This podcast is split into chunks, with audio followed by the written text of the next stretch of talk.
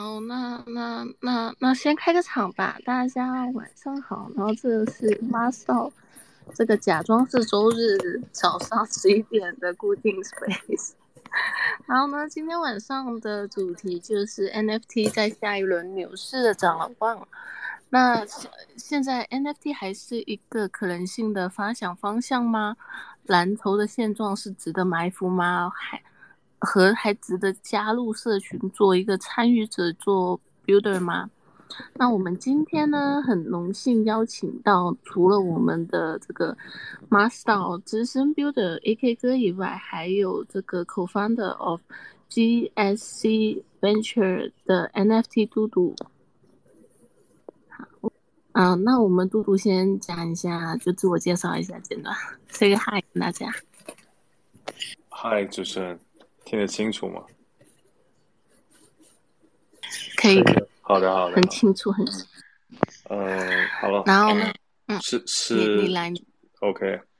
那好了好了，我叫嘟嘟。然后呃，过去这两年一直深耕在这个 NFT 行业，主要是做社区和篮球的这个呃 building。然后今天很高兴和大家一起来。讨论现在 NFT 的话题，因为这两天应该比较热门的话题都都是在那个 Curve 啊、DeFi 上面，所以我我也挺期待看看今天晚上各位嘉宾会会聊些什么。谢谢。好的，谢谢嘟嘟，然后就轮到我们的这个 Web 三的老 OG 原住民。大家好。我是这个真正的信仰 NFT 啊，而且这种信仰它不是这个，就比如说我自己，别人问我说有什么 title 没有？其实我有各种 title 哈，我可以我可以有各种 title，但是我不想用任何 title，我就想用一个叫 Web 三原住民的 title。就是为什么用这个 Web 三原住民这个 title 呢？就是我希望我身边的很多朋友像我一样，就是是生活在这个。啊，Web 三里啊，或者以前叫币圈 Crypto，啊，现在叫 NFT 也好，Web 三也好，啊，反正我自己从一八年开始到现在，啊，我的工作生活哈，都是在这个啊，就所谓的 Web 三里边嘛，啊，所以说我觉得就是这个这个圈子，我一直理解这个圈子，我是以这种城市这样的一个概念哈去理解它，就相当于说我们。比如说来到了深圳，或者来到了北京，来到了 Web 三，啊，或者去了香港啊，我是以这样的城市的一个概念去理解它，所以说我特别喜欢强调自己这个 Web 三原住民这个身份，对。好的，好的，谢谢我们的志哥。哎，在香港时候还见到他了一下。然后呢，就是我们的大林是 Crypto Talk 的 Co-founder。哎，刚才主持人好像声音有点小，没听清。Hello，Hello，听到吗？啊，然后下一个就轮到我们 Crypto Talk 的 Co-founder 介绍一下我们的大林。好的，好的，谢谢主持人。Hello，大家好，我是 C Toss 的 Co-founder 大林。那 C Toss 呢是一个专注于加密行业的一个媒体和社区。然后可以为项目啊，还有平台提供一些宣发推广的支持。然后我们目前呢，也和很多的媒体社区和 KOL 有广泛的合作。然后我们也陆续举办了很多线上线下的一些活动，然后也给大家带来了不少的空投还有福利什么的。然后今天呢，也特别感谢 Mars DAO 的一个邀请，能够来来到这里和大家一起聊聊 NFT。然后谢谢主持人的邀请，谢谢。好，谢谢我们的大林。然后呢，最后就轮到我们的 Callum，是 WebCN 的研究员。我也不知道有没有读错名字。呃，感谢主持人，没错，对，就是 Callum。对，那我我们我先介绍一下，我们 Web3 CN 是一家就是媒体投研和孵化的 Web3 投资生态服务企业。对，然后对于我来说，其实我对 NFT 这一块可能关注的比较少吧。我平常。看的比较多的，也就是相当于公链和 DeFi 的这一相相关的，对，特别是刚像刚才，呃，呃，有嘉宾说的这这个这个这这两天大家比较关注的，有因为我也在关注啊，一个是这个 Curve 的这个这个事件，然后一个是那个就是 Base 的那个嘛，Base 那条链不是那个 Bod 的那个那个，就是给给给那个给给就是给 Rug 掉了嘛，对。然后反正今天来也是跟跟跟各位嘉宾一起学习吧，对，多学习多交流，对。好的，谢谢各位嘉宾的自我介绍。然后呢，那就要讲一下 NFT 在下一轮牛市的展望了。讲到热点的话，最近肯定就是好像刚才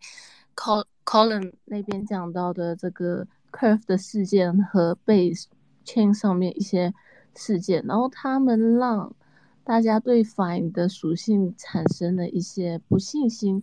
那 NFT 现在整个市场呢是进入一个极度升熊的状态，呃，新项目是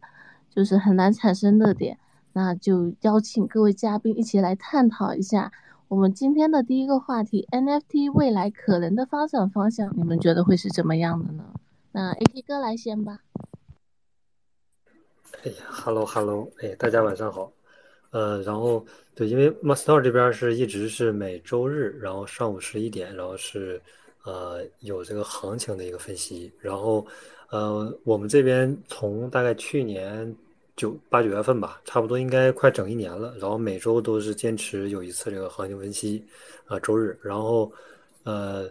呃，因为我最近可能对 MT 就是看的也没有那么多啊。然后呃，但是。我我可能 NFT 说的会少一点，然后等就是说咱们所有的这个嘉宾分享完了 NFT 的这些呃观点之后，最后呃我会把呃也是近一周的一个一个一个二级的一个近况啊，大概呃近简短一点吧，十到十五分钟，然后把它这个再啊整体再呃复盘一遍。然后如果说第一个问题 NFT 未来可能的发展方向。因为我我确实视野是比较窄啊，我目前能看到的就是说，呃，有金融属性的，然后也有这个功能属性的，然后也有这个，呃，实际用途的，有实际应用场景的。我目前看到的可能是，呃，跟 GameFi 相关的，就是落地的可能性会更大一点。而且，因为我们就是我我现在看到的就是说，它首先这个场景得容纳很多个用户嘛，就是说，呃，你你比如说这个。门票啊，或者说演唱会的门票，首先它的这个数量就是决定了，呃，它这个场景就决定了它整个的这个容量、市场容量、数量是确定性的，而且规模呢不是很大，啊，包括这个这个这个什么各种门票啊这种，呃，其实都是容量，就是一算啊，一个比如说这个图书馆，然后一天大概人流量可能两千人啊，然后你就基本就确定了，就这么一个数，呃，金额。呃，一个数量，然后再乘以这个单个金额，基本就是这么一个使用场景。但是，呃，GameFi 的话，首先它，嗯，容纳的这个人数是不是像每天啊有个固定的这个场次、固定的频率？它可能上限会大一点。然后，另外 NFT，呃，首先它结合 GameFi 之后，它会有这个金融属性嘛？就是说参与的，首先参与。就是说场景啊，这个场景下参与的人数首先是足够多的，就是说它可以呃成这种比例的啊，成规模的去复制，然后去扩大这个人数，然后让这个呃整体的这个受众啊更广啊。NFT 我觉得，因因为你看咱们上一轮其实是主导的，就是说二一年、二零年的这个主导最开始起来的就是阿谢嘛，然后带着那一波这个。呃呃，应该是先先是 DeFi Summer，然后之后是这个阿谢，然后再加上呃这个呃这一系列的说什么英雄啊，各种什么这种呃呃，反正比较类似的吧，都是类似于阿谢这个经济模型的，还有好多，呃都是都是这个同同一批次起来的。呃，我我感觉这一轮如果说想快速的就扩大规模，你看，因为咱们看币安嘛，看币安这边它它的 IU 是吧？呃，基本就是什么教育，那个是那比较扯了，因为这个大家都知道，这个玩区块链的他去做教育，首先这个教育，嗯，你看币安它的这个 IU，它的这个这几个 IU 的这个方向啊，咱先不说它真正有没有真正去做，Hook，Hook 就是一个简单的小 game，一个 NFT 的，首先它是有 NFT，然后 NFT 加了一些简单的玩法，变成了一个 game，是吧？然后 Hook 之后呢，然后到了这个 EDU。EDU 是教育，按理来说，这个受众正常的话，应该也是，呃，呃，比较广的一个受众。但是，呃，但是受 N N 教育的受众是广，但是教育其实里边不太需要 NFT 啊，就是说它也没有什么金融属性，你就是一个学习嘛，是吧？嗯，有点相当于就是说有点像链改，就是说可有可无的这么一个一个状态。然后呃，最近的这个呃 A R A R K M 啊，然后这个呃是和这个 DeFi 相关的，可能就是和这个呃目前和这个受众可能关系不大，NFT 关系也不是很大，所以。我觉得可能下一轮如果说要大规模起来的话，或者是说，呃，类似于启动机这种，我觉得应该会有可能这么几个吧，两到三个，或者说几个这种呃 GameFi 的，然后把整个应用场景迅速可复制性，然后迅速，因为现在玩法还没有就是说真正的探索开嘛，现在只是一些最简单的玩法，比如说两个 MT，然后啊这个合并，然后合并成合成一个更更新的，然后这个。或者是这个质押挖矿，然后这个 PK 都是一些最最最简单的玩法，呃，没有金融属性，其实还是比较少吧。如果说 NFT 的结合金融，啊，结上结合上智能合约，我觉得还会有一些呃金融上的创新。对我我可能觉得 GameFi 是未来潜力比较大的。对，好的。谢谢我们的 AK 哥。那讲到就是说合并的话，那这边也是就以太坊那边的话，协议也出了一个新的版本，这也是一些利好，说是游戏型的 NFT 的。那下一个当然要问一下我们的这个蓝筹方向的一个老欧气，那多多你这边呢？Hello，Hello，嗯，我我这边就是。大家也看到，就是蓝筹的几个 NFT 应该是有点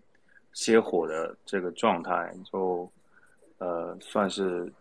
不断下跌的一个，就是这种叫慢性死亡的过程吧。然后几大蓝筹也是 看得出来，就是呃这个好像是下一个问题，但是我现在提一下好了，就是社区。包括 builder 和项目方之间，其实现在还是蛮蛮多，呃，度过了蜜月期的阶段，现在就是有蛮多这种负面的情绪啊，然后有很多呃不和谐的声音啊，对。但是我我们也在看 NFT 现在的几个，就是算是走独立行情的板块啊，我我今天来想跟大家分享一下，第一个就是。这个 WorldCoin，呃，WorldCoin 大概其实也火了好几个月了吧。然后 WorldCoin 上面的 NFT 现在就是算是蛮蛮少的，然后也挺新。我觉得这个这个这个项目本身，呃，很多人也在关注嘛，就是开开盘即巅峰嘛。前几天是发了这个 World World Token，嗯。两百是不是已经有两百亿美金的一个一个市值？就是还是还是蛮贵的。然后它的机制其实挺适合，因为它是一个用那个虹膜去做 verification 的一个呃这种有点像 DID 的体系。它的机制还蛮适合做 NFT 的。就是你如果用 Word A A P P 去做 K Y C 的话，呃。很容易去防掉这些科学家啊、女巫攻击之类的。只他只要要求你的你的钱包里面有有这个 token，然后用这个 Word A P P 去做做 mint，应该还是就是成本挺高的。我所以，我我们自己也在看，就是关注这个围绕 Word A P P 的生态里面去做，不不一定只是 N F T 吧，包括很多 D App。呃，就是把主要有 utility 的那几个大的赛道都搬到呃 Word A P P Word Coin 这个生态上面，应该都还是有大机会的。那 N F T 肯定是呃，在今年我觉得就是这个生态的 N F T 还是会有一些跑出来的，或者说也也推荐大家如果有呃有这个创业热情的，也可以去这个生态看一下，然后。第二个就是我没有在看那个 Polygon 的呃 NFT 是有复苏的迹象，他们的 Polygon 现在的一个 NFT 生态就是一直是不温不火嘛，但是慢慢的会发现它自己的生态里面，呃，把各种功能性的这种，呃，交就是商城啊、聚合器啊，然后还有很多，嗯，这种中间商的中间件的一些一些应用都把它做全面了，所以它的整个 NFT 生态啊，算是就是也不能说麻雀虽小五脏俱全嘛，就挺还已经是挺成熟的。嗯，我自己的角度上面，我会觉得 Polygon 现在它的呃活跃的玩家其实比起现在以太坊上面这么熊，呃，它的人数其实已经不是它的劣势了。然后它的整个生态的丰富性和呃有一些还是有领头羊的 KOL 在 build 这个 Polygon 的 NFT 也是值得大家关注的。加上它自己。呃，Polygon 现在是要升级二点零嘛，然后那个 Matic 要转 POL，这里面有很多新的这个一些 Alpha 了。然后第二个就是就是 Polygon 的 NFT，第三个的话就还是老生常谈嘛，就 Audi Audino 生态的这个 NFT 也还是值得大家关注的，因为也跟游戏有关嘛，也跟这个 BTC 生态的这些。玩家有关系，就他的他们的热情啊，然后他们的整个状态，我觉得比以太坊的这些篮球的社区，呃，要轻松的很多。就对他们来说，现阶段这种行情可能并不是一个呃熊市吧，他们觉得可能是正常的，就是人来人往的一个回调。所以我我会就是也建议大家会去。继续关注一下奥电脑上面 BRC 二零这些东西，就先讲这些吧。好的，谢谢嘟嘟。那刚刚有讲到 w i l c o n s 那边的话，也是就是熊魔认证这个真的最近很火的上一段时间。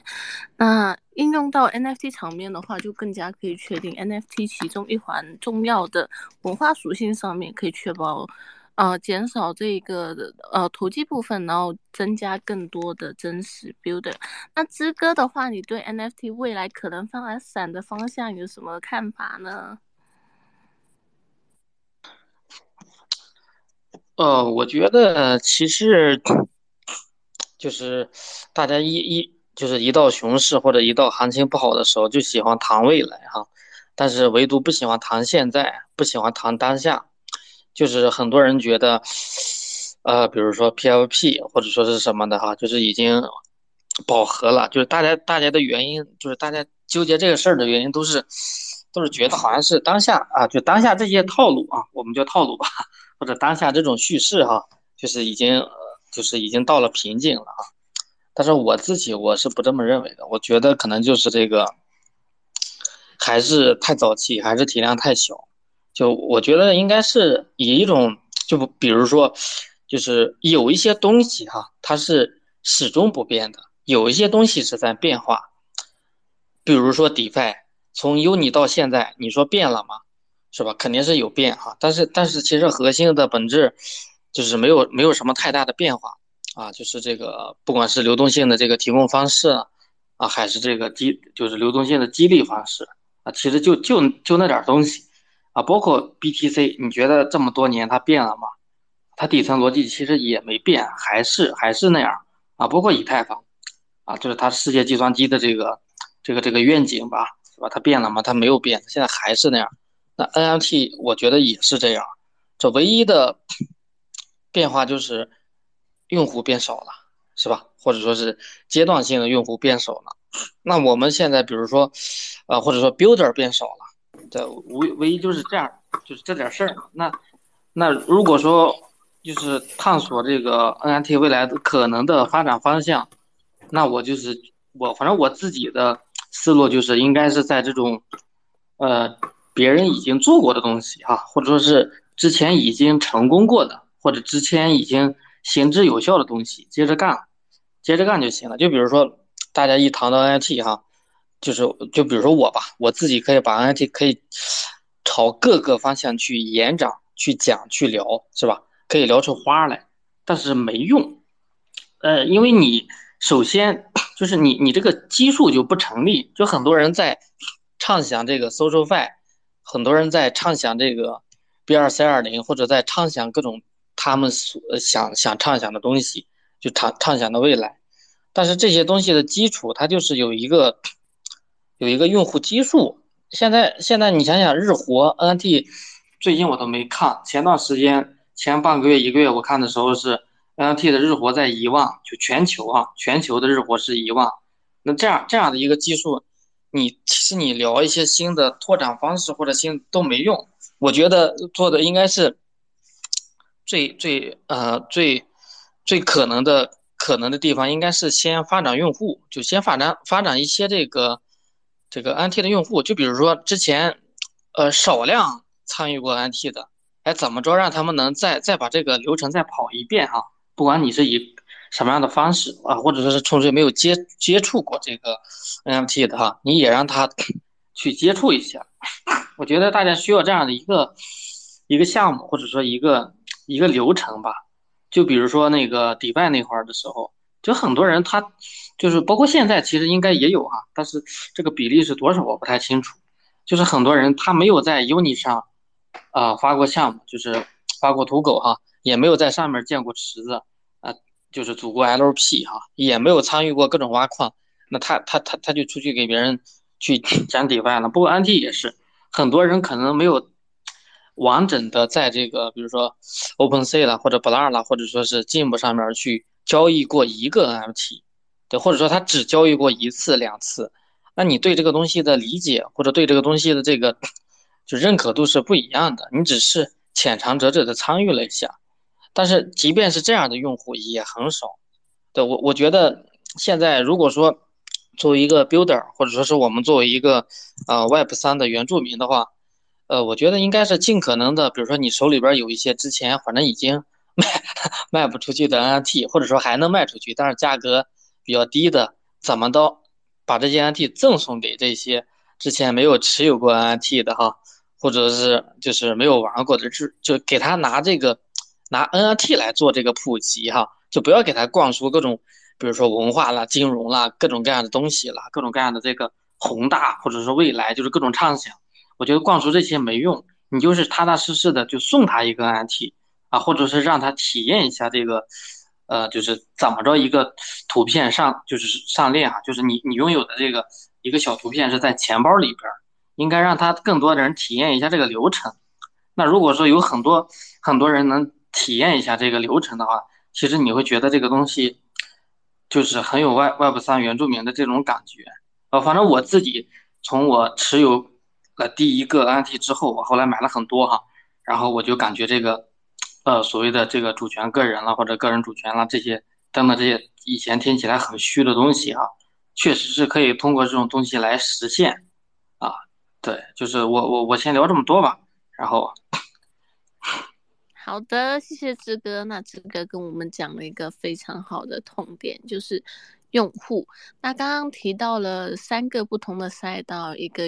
呃，GameFi 方面一个用户层面的增长，然后嘟嘟哥那边就是三个不同的赛道，Worldcoin，呃，Polygon 和这个 OD 上面，然后志哥这边讲到的是用户。那现在的话，那我们的大林，你觉得就是 NFT 可能的痛点或者发展方向是什么呢？好的好的，刚才两位嘉宾的分享啊，我一直在认真的听，呃，几位老师讲的不错啊，然后特别芝芝这边他说的几点，呃，他提到了一个事情，就是说当前的这个 NFT 的用户量，还有就是说和其他赛道结合的时候，那么它的一个用户的体量这个事情，呃，其实这个事情呢，我有一些不太不同的一些个观点，我只是呃说一下我自己这边的一些想法哈。就是，虽然说这个，呃，当前嘛，因为是熊市，所以呢，就是活跃的地址不多。这个不管是 NFT 还是其他的赛道，可能都是这种状况。那么这些用户就算是浅尝辄止的参与到了 NFT 的这个这个领域、这个赛道，那么这些个人虽然说他的参与度不是很深，但是他们都是非常有可能，就是当这个 NFT 这个赛道活跃起来之后，他们。立刻就是深度参与起来，或者是也会更容易的被激活的一波人。所以，我觉得现在可以不用特别去计较，就是当前的这个用户量少啊，当前活跃的地址少，啊，我觉得还是可以随着市场的行情去看、去分析这个，嗯，去看待这个事情吧。然后，我个人呢还是比较看好 NFT 这个赛道的。然后，NFT 它的未来的发展方向呢，就是是比较多的。那么，首先一个就是 NFT 它的一个数字藏品，这个呢是一个比较确定的使用方使用的方向了，这个我就不需要多说了。然后，另外像 NFT，还有它可以和虚拟土地、人工智能和 GameFi 这几个领域进行结合来发展。那我刚才说的，不管是虚拟土地、人工智能啊，还是 GameFi，他们这几个。呃，这几个赛道或者是这几个领域，他们在牛市啊，或者是说在未来，可能都会呃有一个非常快速啊，或者是一个非常大的一个发展。那么随着他们的一个发展，NFT 它的一个使用场景和使用空间也会进行扩大的。那这些呢，在这些领域当中，NFT 都可以代表非常独特的一个数字资产。那像 NFT，它可以在游戏行业当中去扮演非常重要的一个角色。像游戏开发者可以在游戏内的道具啊、装备啊转换成 NFT，然后进行流转和使用。然后另外，我觉得还有一块儿就是，也是 NFT 未来发展当中有一个非常大的一个使用空间的，就是 NFT 它所绑定的那个数字身份认证啊、身份管理方面，它也会有一些个比较大的一些应用吧。像身份证、护照啊这些，可能政府方面会，嗯，比较，啊，会出于一些原因的考虑，可能不会特别早的就会采用 NFT 这种方式。但是我们 Web 三可能还会，Web 三当中的一些个身份呢，一些一些应用可能会采用 NFT 的这种方式进行身份管理。那还有就是我们前段时间比较热门的，像那个 RWA 赛道。那这个赛道就是关于传统资产上链。那么传统资产上链的过程当中，NFT 也是一个非常好的一个介质。那 NFT 呢，它可能和那个金融领域的一个结合，NFTFi，我觉得它的潜力也是非常足的。那后边可能还会有更多比较高效的一些交易机制啊，非常呃更复杂的一些个智能合约，还有更完善的数字资产管理系统。还有就是，如果后边有一些更好的方式能够解决 NFT 流动性的话，那么这些都有可能就是推动 NFT 这个赛道的一个发展。那像前段时间呃比较热门的这种各种 RC 二零，然后前边的我看应该是嘟嘟吧，他有提到了像 BRC 二零啊，Audinos 啊。那我觉得像这些个创新都能够带来如此高的一个热度，那这些可能在 NFT 的这个领域。它的发展过程当中，可能还会有更多有价值的一些个创新，去给这个板块赋能，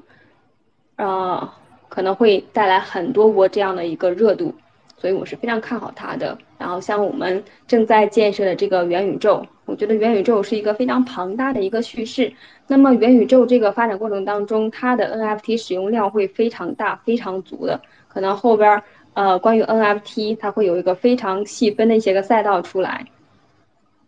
嗯，所以在我看来，就是 NFT 它的未来发展前景啊，发展方向啊是非常可观的，然后也可以在很多领域去发挥它的一个作用，这是我的一些个想法，也欢迎大家一起交流和探讨，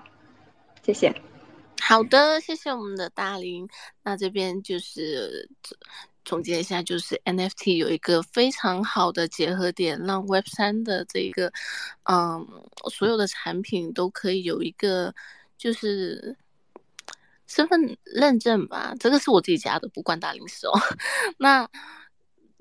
随着这个市场变好的话，那就会有一定的这个用户增量上去的。那后面就轮到我们的 Colin，那你这边的想法是什么呢？呃，好的，感谢主持人。刚才几位嘉宾基本上把这些就说的都挺全面的吧，然后我就大概就是稍微总结或者补充一下，就是我其实对于 NF。对 NFT 这个这个赛道，其实因为我刚才也说，就是了解了解的相对来说比较少嘛。其实我觉得 NFT 要想发展，其实还是要跟就是金融或者说跟 DeFi 这种相相挂钩吧。对，因为其实我们现在看刚才志哥说的比较对，就是我们看 NFT 这个未来的发展方向，一定要看它现在的这个一个状况。就是目前来看，NFT 市场就是确实就是比较，包括就是流动性比较弱，对吧？然后场内资金有出逃的这个问题。那未来它就是我们说下一波 NFT 什么时候能能能能迎来一波牛市，或者说什么时候能走出来？就是一是肯定要看整个的这个宏观环境嘛，然后第二个就是看嗯，就是我们加密市场的这个这个环境的这个影响。就是我其实我觉得不管是 NFT 也好，还是说 DeFi 也好，最重要的是要就是如果想想就是想想在下一波牛市中出来，一定要有一个就是它。就是它，它下面的一个发展方向或者一个赛道，就是一定要有造资产的一个东西。对，这是我觉得是不管是 DeFi 或者 NFT，就是像刚才大林说，就是 RWA 这个东西，RWA 其实它在，就是之前在我们就是说也有说过嘛，说 RWA 是什么下一代这个什么 DeFi 增长的引擎，能不能像二零年一样，就是直接再带来一波这个这个这个这个 DeFi Summer，对吧？所以我觉得，呃，如果 RWA 能发展起来，然后跟就是这个。呃，NFT 相结合，那我觉得它是一个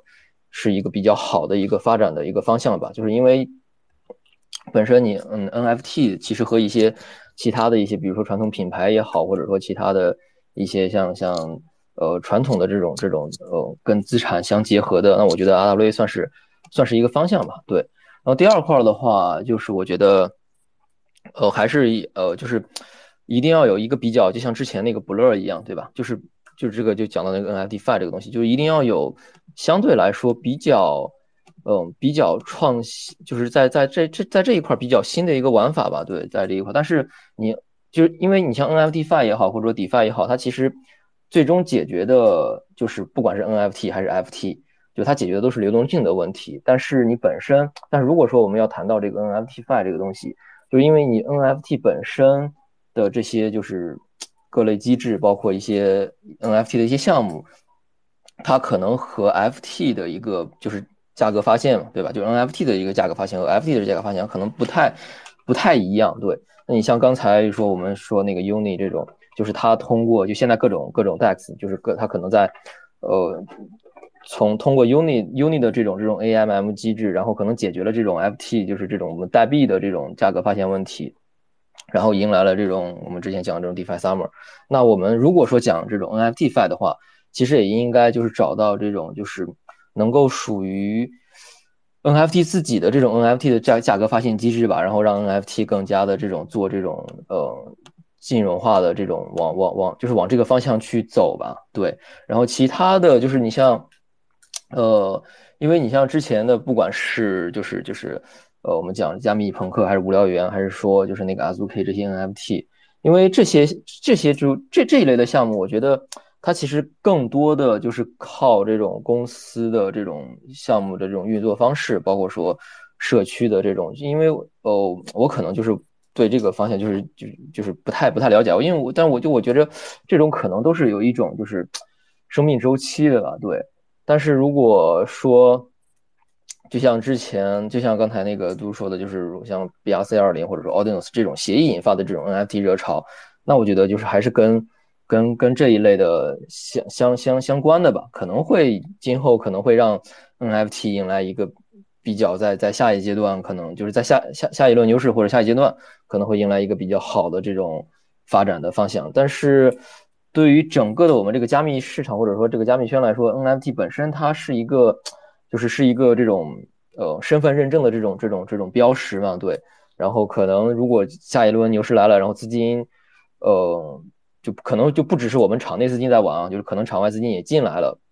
然后可能也会变成这种就是呃大众用户啊，或就是追求盈利的一种方式吧。对我觉得这个可能是如果说是 NFT，可能在在下一轮阶段可能最终就是它作为呃在呃整个的我们加密的这个圈中。比较重要的一个一个呃方就是存在的一个一个方式吧，对。哎，好的，谢谢 Colin 讲到一个很好的一个点，就是说 NFT 的价格发现到底，呃，大家要怎么界定？那这个也是非常好贴合第二我们第二个要讨论的点。但是我看到 Jerry 上来了，Jerry 你要讲一下我们第一个点吗？他是。啊，A W S B 考那边的家人，之前也是我们呃的一个 builder 来的。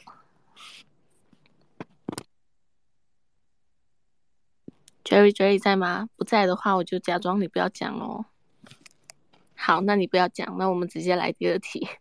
现在的蓝筹是否值得埋伏？讲到说价格发现的话，其实蓝筹刚好到一个周期论。那现在的蓝筹价格现在可以说是下跌一半或者有更多了。那大家的话会怎么看呢？我们这次倒过来，那就有 Conan 继续讲一下刚才价格发现的部分吧。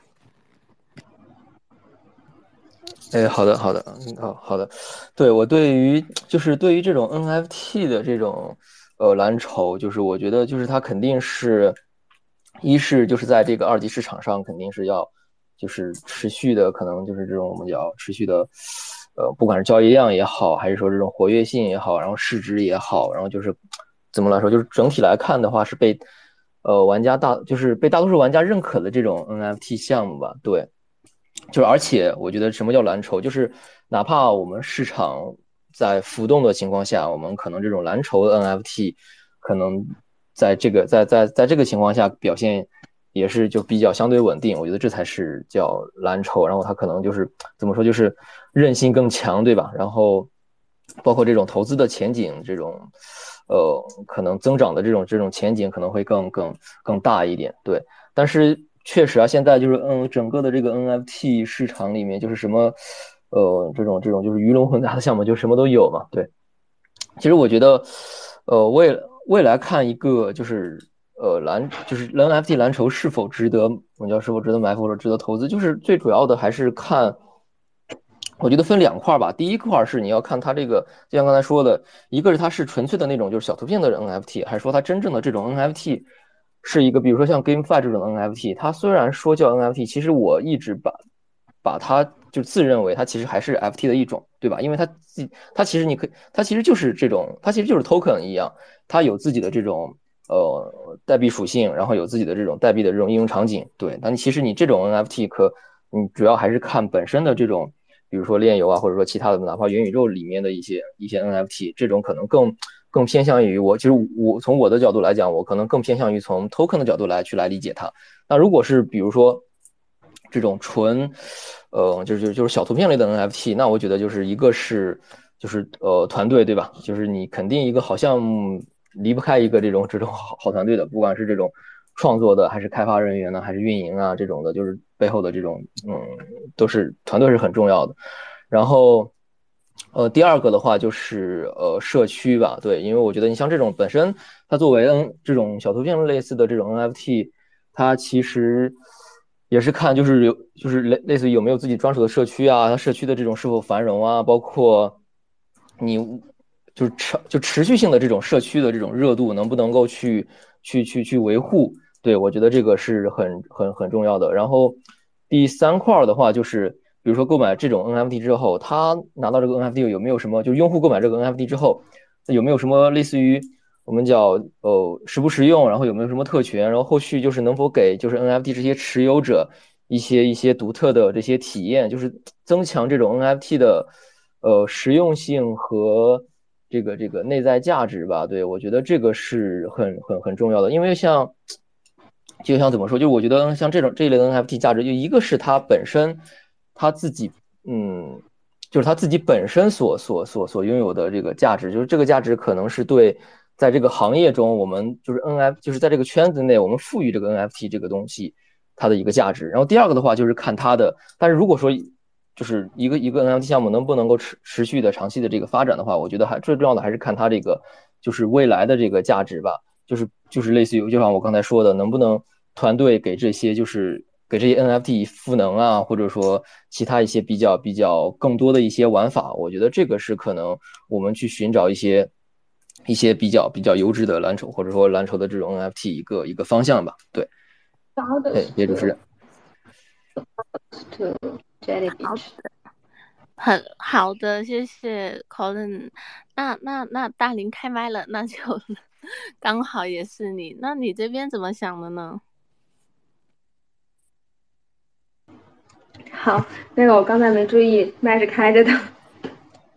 应该没有打扰到，就是刚才的分享吧？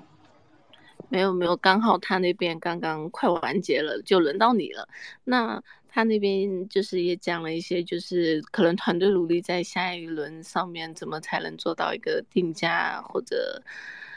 呃比较 tokenize 那边的看法。那大林你这边的话会怎么看待说现在的蓝筹可以埋伏吗？嗯，好的。那关于这个事情呢，我觉得要看个人，看自己的一个投资策略了。那因为这个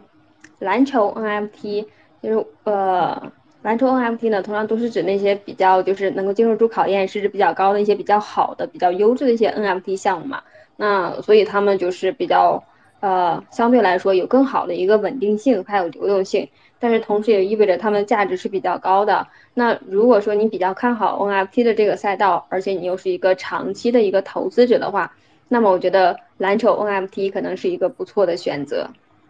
因为。呃，这些蓝筹 NFT 呢，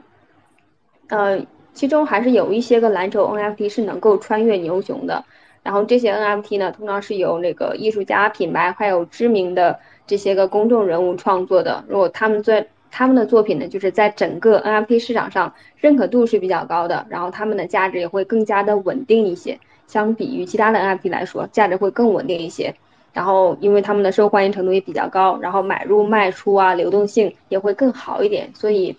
嗯，这类型的 NFT，那么可以，就是比较适合这个长期的 NFT 价值投资者去考虑的一些个项目了。嗯，但是我们，嗯，如果要投资 NFT 这个赛道的话，就是也要认识到，就是整个 NFT 它的市场波动是非常大的。那目前的这个 NFT 市场还有很多问题，还有。还有问很多问题吧，就比如说它这个流动性的解决方案啊，这个还是非常欠缺的。还有就是市场波动性特别大，这些问题，嗯，特别的严重，也是目前在影响着整个 NFT 市场的一个发展。就是所以说我们在投资的时候也要考虑到它现在存在的这些个问题。如果你打算投资这些蓝筹的 NFT，就是需要考虑一下你的一些投资策略啊，还有风险的一个承受能力。就是如果你预计市场将继续上扬，去，嗯，开始转牛了，那么这个时候你要抄底这些蓝筹 NFT 的话，可能是一个不错的选择。就是要注意，如果市场出现下跌，还有大幅波动的时候，那你的最坏的一个结果就是你的所有的投资金额都有可能归零。所以我们在呃做出投资的这个。决策之前就要考虑好自己的财务状况，还有一个风险承受能力。嗯，然后我想大家就是在投资的时候，可能就不会只考虑 NFT 板块，然后大家就可以根据自己的情况吧，去分配好，就是你在不同赛道的一个资产的比例，去制定适合你的一个投资策略。这个是我的一些个想法，谢谢。好好的，谢谢大林。那这个也是非常重要的一点，就是我们这一次的 Space 呢是不做任何投资建议的哦。大家记得投资之前要做好自己的，呃，就是搜寻，然后背景资料一些就是查找，因为就是你要有把握的投资呢，无论是输赢的话，你也不会就是太伤心的。嗯，那这边也讲的非常好，就是 NFT 整个赛道的话，它就是蓝筹的 NFT 可能呃每呃 artist 啊认可性和稳定性都较其他高较高，但流动性不足的情况下的话，一旦有波动就很容易比较高峰哦。这部分算了，我又是我自己家不讲。好，那就轮到我们的志哥啦，志哥，那你这边怎么看呢？蓝筹，哎呀，其实我我感觉蓝筹的话，我其实没什么感觉，因为我感觉，呃，NFT 跟 Token 的区别就是 Token 它一定会会有这种，呃，龙头吧，或者说是，呃，就是这种怎么说呢，主流币哈，或者说是这个蓝筹这个概念吧。对，而且这个概念可能，比如说比特币、以太坊啊等等这些东西，它可能一直不会变变大，就是它它它对这个就是世界的这个统治力会越来越强。那这个像像像 NFT 的话，因为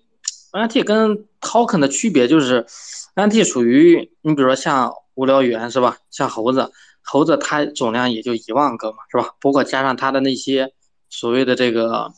二二代了、三代了那些，总共加起来也就几万个。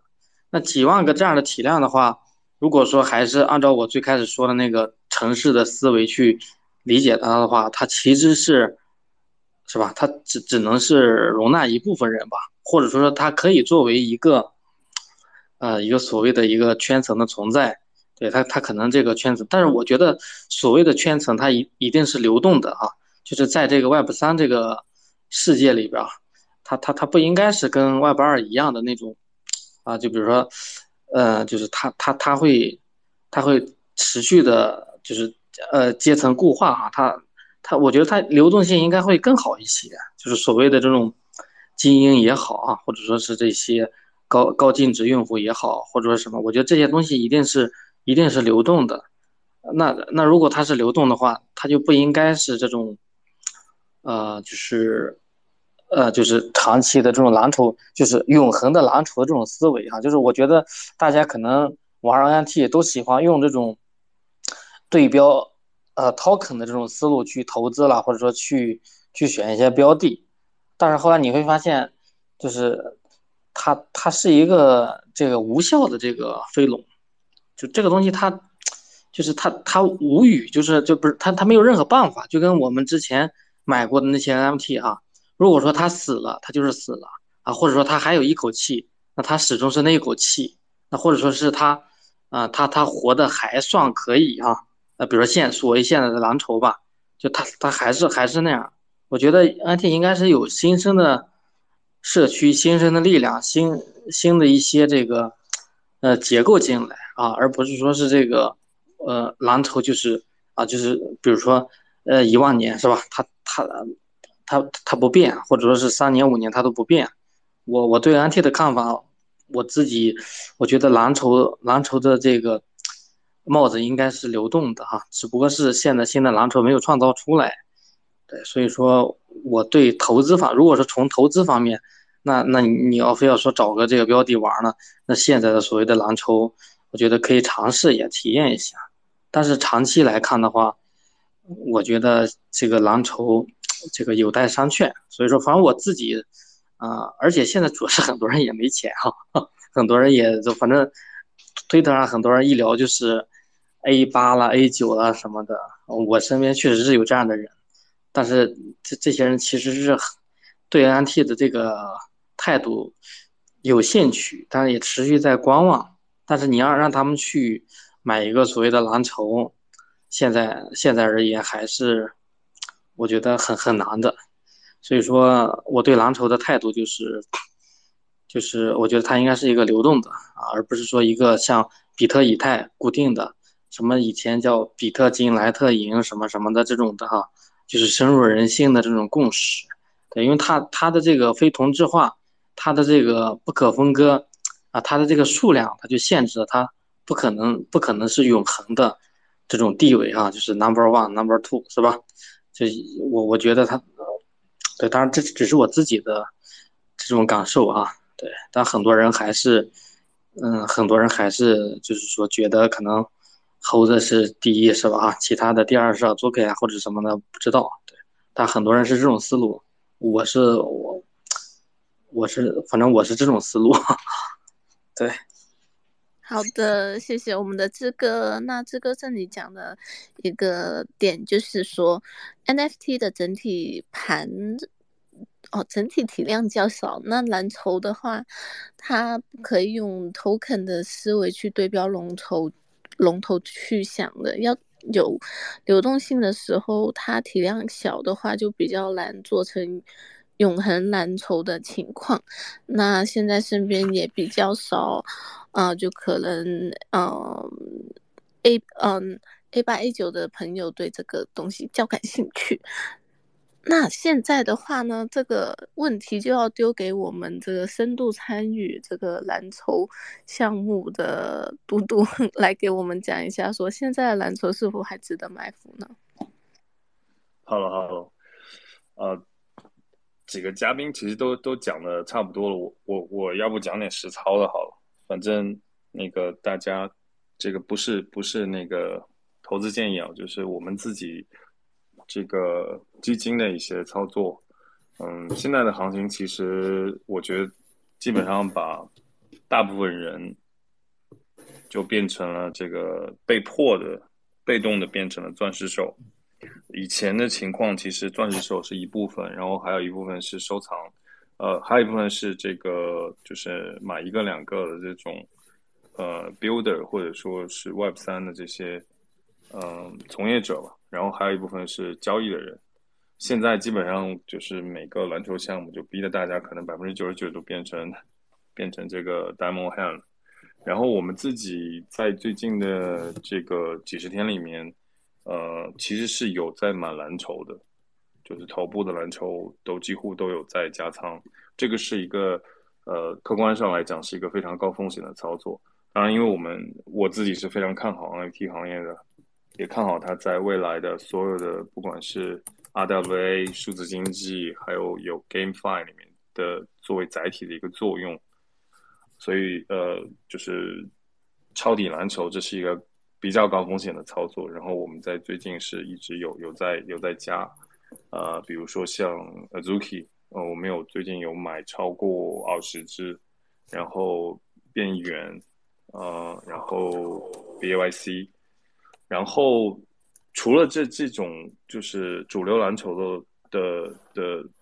加仓，我们其实注意到在这个阶段，呃，有一些新的逻辑，就比如说像呃艺术家类型的 NFT，我们会去买一点。其实，在之前市场好的时候，反而不会去买。现在这个市场，我们会去买这种呃知名艺术家的 one of one 的这种 NFT。比如说像村上隆他自己的项目那个 Murakami Flowers 里面，我们会挑一些，比如说就是只有一个的，像十二生肖或者是什么，现在的价格是非常的便宜，只要几个以太坊。它在以前市场好的时候，有有在大概六十个以太坊价格成交，所以我们就会去买一些我们认为实在不行，可能卖给这个艺术家自己也是能卖出去的这个。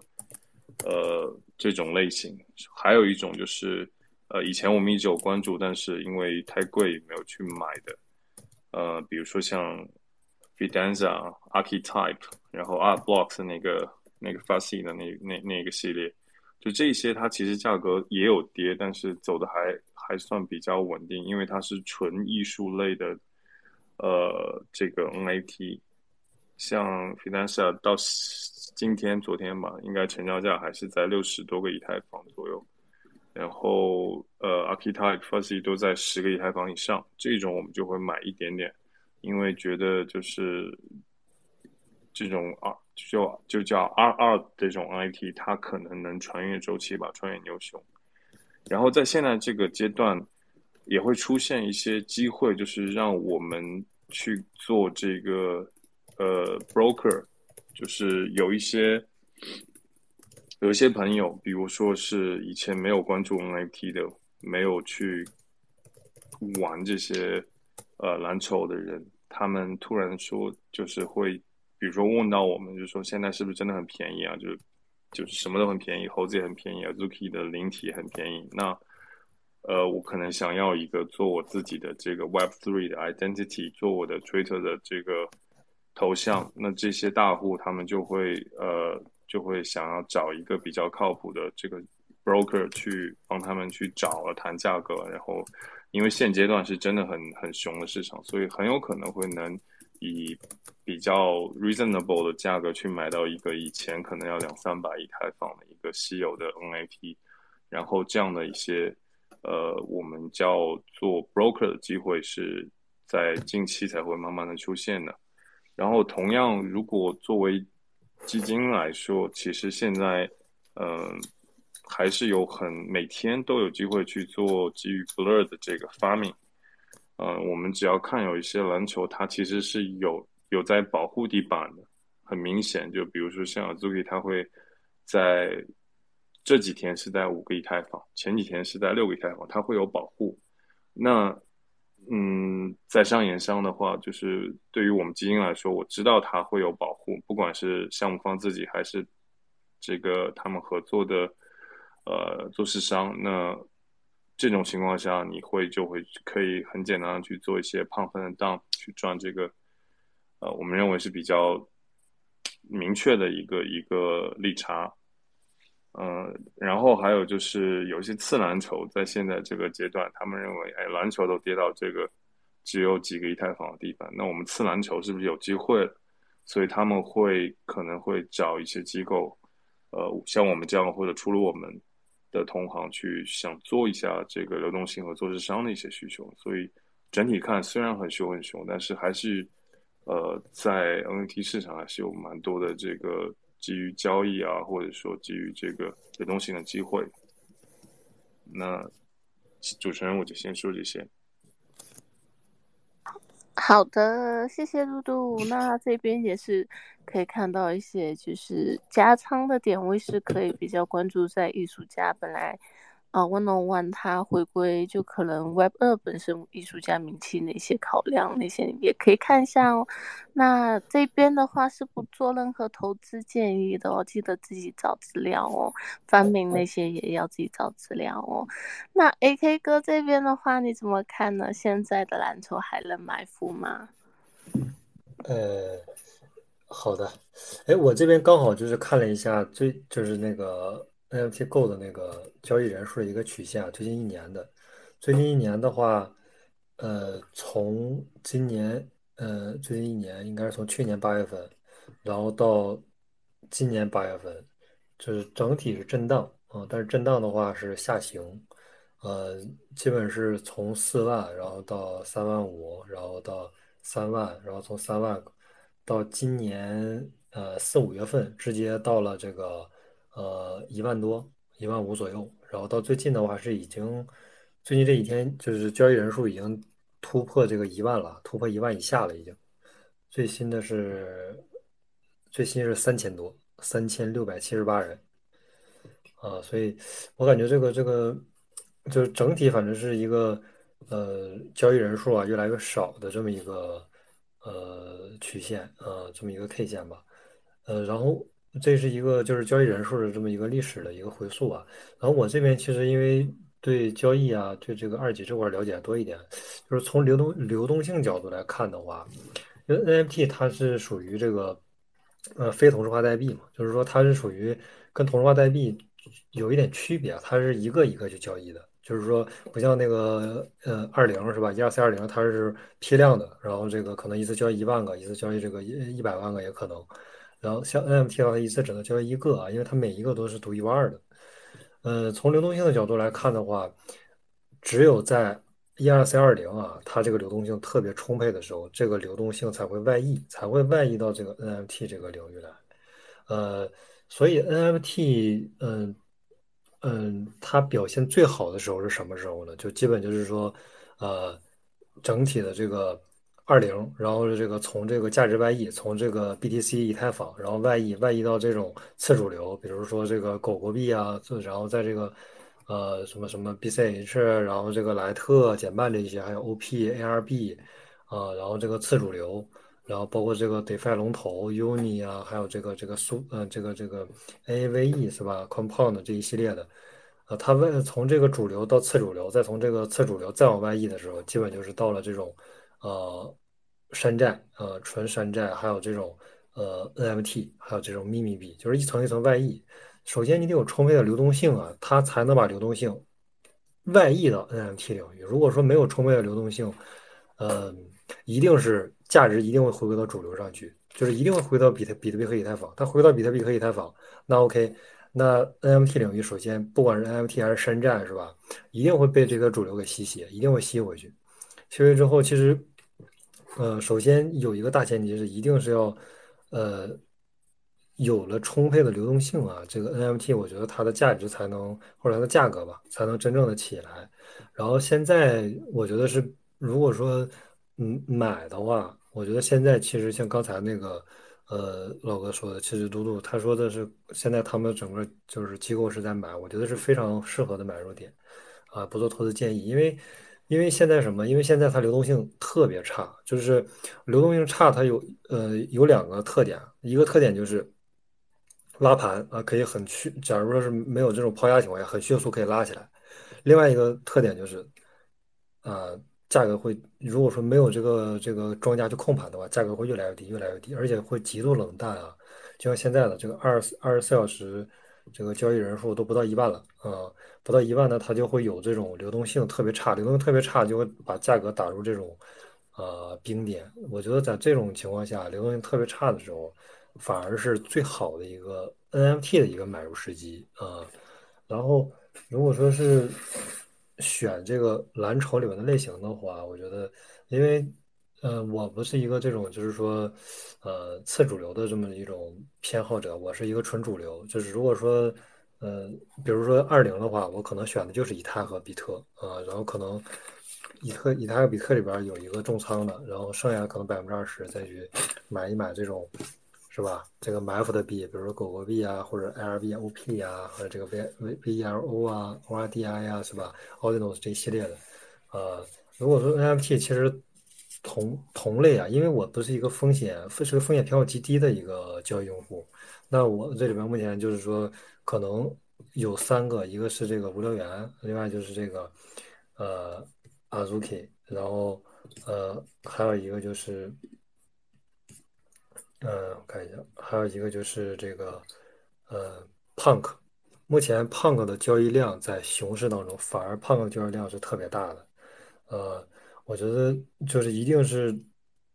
选这种，就是因为我是一个风险偏好极低的这个交易用户啊，所以我可能即使选 NFT，我也是选这种，就是基本就是说，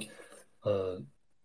交易额、交易量，然后历史来看，就是说交易量前几的这种，而且这个从这个。呃，用户的这个热度啊，用户的这个持币人数啊，包括它的这个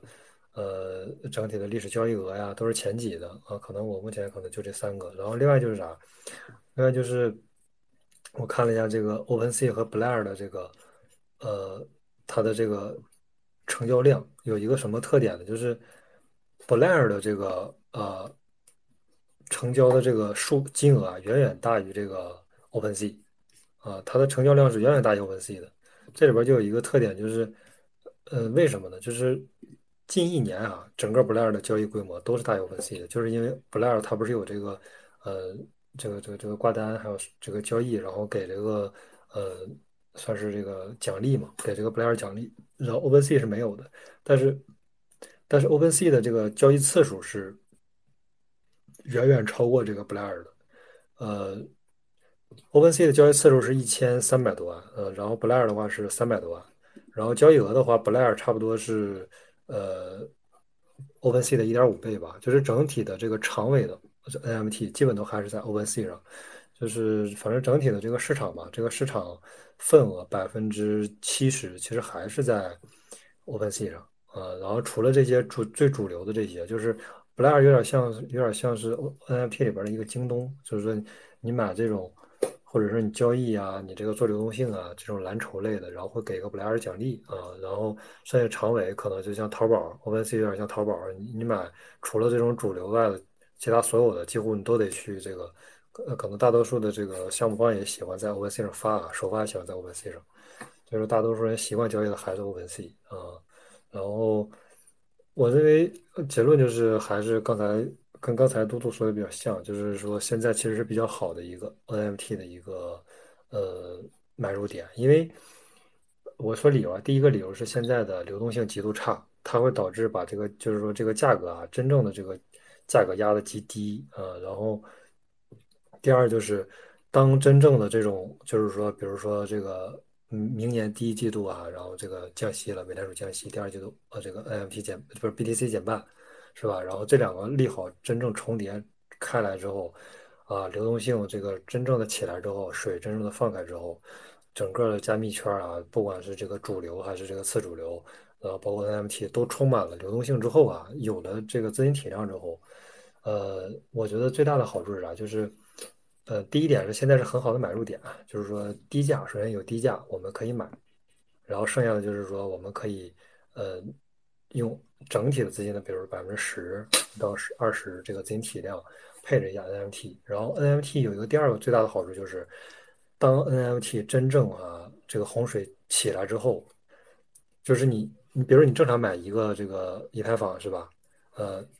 呃，买五个以太坊，你知道买五个以太坊，就是你只能获得以太坊的这个，比如说从这个，假如你是一千五买的，那你它最后到了这个一万二是吧？八倍的收益。但是如果说你这五个以太坊是吧？你你用买五个以太坊的资金，然后这个资金体量这个 U，你直接买了一个这个，比如 Azuki，然后 Azuki 它到它到牛市呢，地板价可能涨到二十啊，或者二十或者三十个以太坊，那你这个比如说。一个七八倍的一个以太坊的一个涨幅，再乘以一个啊四到五倍 NFT 的一个涨幅，是吧？我觉得这是一个大概就二十倍左右的收益嘛。我觉得是啊非常值得是配置的。嗯，就是说对于如果对于交易用户来说，NFT 是非常值得配置的，但是一定要是呃少资金，因为 NFT 呃它不最大的特点上，它不像说是以太坊，为什么？我们可以满仓以太坊啊？为什么不可以满仓？就是说，比如说，哎，我为什么那这样的话，我直接满仓百分之八十，我直接满仓 NFT 不就得了吗？是吧？呃，BAYC 啊，然后这个这个这个这个什么 Azuki 是吧？然后 Punk，我们直接是满仓这三个平均配置不就得了吗？也不行，为什么？因为最大的问题是，以太坊它可以获取哈 OpenSea、Blur、NFT、Azuki 无聊猿啊，包括这个。APE 包括这个这个是这个 Hoke，包括这个这个什么呃是吧？这个什么 EDU，反反正不管你是什么代币吧，O 这个 OP 还有这个 ARB 是吧？各种这种创新的 VERO 无所谓，你们很创新是吧？但是你们最终的价值要回归到以太坊上。以太坊其实是一个价值沉淀，就是说不管你是什么样的项目方是吧？只要你在智能合约了，你需要花盖子，那你最终的呃价值沉淀。啊，不能说全部沉淀到以太坊上吧，但是你其中，嗯，每一个项目有百分之十十左右的这个这个以太坊吧，都要交 gas，就是你一直来交易，来回这么去摩擦，基本上就是每一个项目百分之十左右都要冲到以太坊的这个价值沉淀里面去。呃，但是这个并不影响这个项目本身的价值啊，只是说它有一部分是必须要交 gas 的啊，然后。我觉得以太坊是可以去真正的，就是我们所谓的这个 all in 啊，可以去这个重仓的。当它价格真正就是说降下来之后是可以的。但是 NFT 我觉得是，呃，目前啊，我还没有发现一个，就是我只是说通过这个各种指标、交易额，通过这个这个交易的这个啊次数，还有这个呃持币的这个用户数量啊，包括它的这个热度，我可能看到这个呃。无聊猿再加上这个 Punk 加上这个 Azuki 是吧？是前几，但是实际上没有一个项目能像以就是能像以太坊在公链领域里边是这种就是说独一无二的，是它能获取到所有的这个其他项目的这个价值沉淀啊，形成一个虹吸效应，目前还是没有的。呃，所以只能是百分之十啊到二十的这么一个资金，然后去呃，可能如果是我的话，我可能就会均匀配置啊这几个。呃，NFT，但是像刚刚说的，可能单个 NFT 价格太高，是吧？那就呃买它的这个演呃这个变异的，是吧？或者或者是二代、三代，嗯，对这一类的。OK，主持人就这些。好的，谢谢 AK 哥。那这边不做投资建议哦。那不过啊，流动性方面的话，大家可以参考一下。那刚刚价值沉淀方面的话。嗯，NFT 整体价值会更加就是要考验项目方的一些事情，所以大家就是一定要自己就还是参与一下，认真看一下之后再做决定哦。那就值得说一下，说在现在的 NFT 市场的话，还是不是一个好的赛道，值得大家去参与呢？那我那 AK 哥刚刚也讲了，那我们直接支歌开始吧。A K 哥应该想行情分析了，A K 哥你要讲这个吗？行，那我听志哥来讲吧。对，好的。对 N T 当然值得参与了。对你放放眼整个 Crypto，还有哪个领域是可以能参与的啊？就我指的是在国内的朋友啊。对你 Token 是吧？Token 是没法参与，Token 你参与就是违法。然后，其他的一些道，比如说道，这个也没法参与，因为道它这个东西本身它又不产生收益，是吧？然后包括最近不是说是有个新闻，但这个新闻的真假我也不知道，是哪个道我也不太清楚。对，主要是就是现在 能做的事情，能就因为这个行业的底层逻辑就是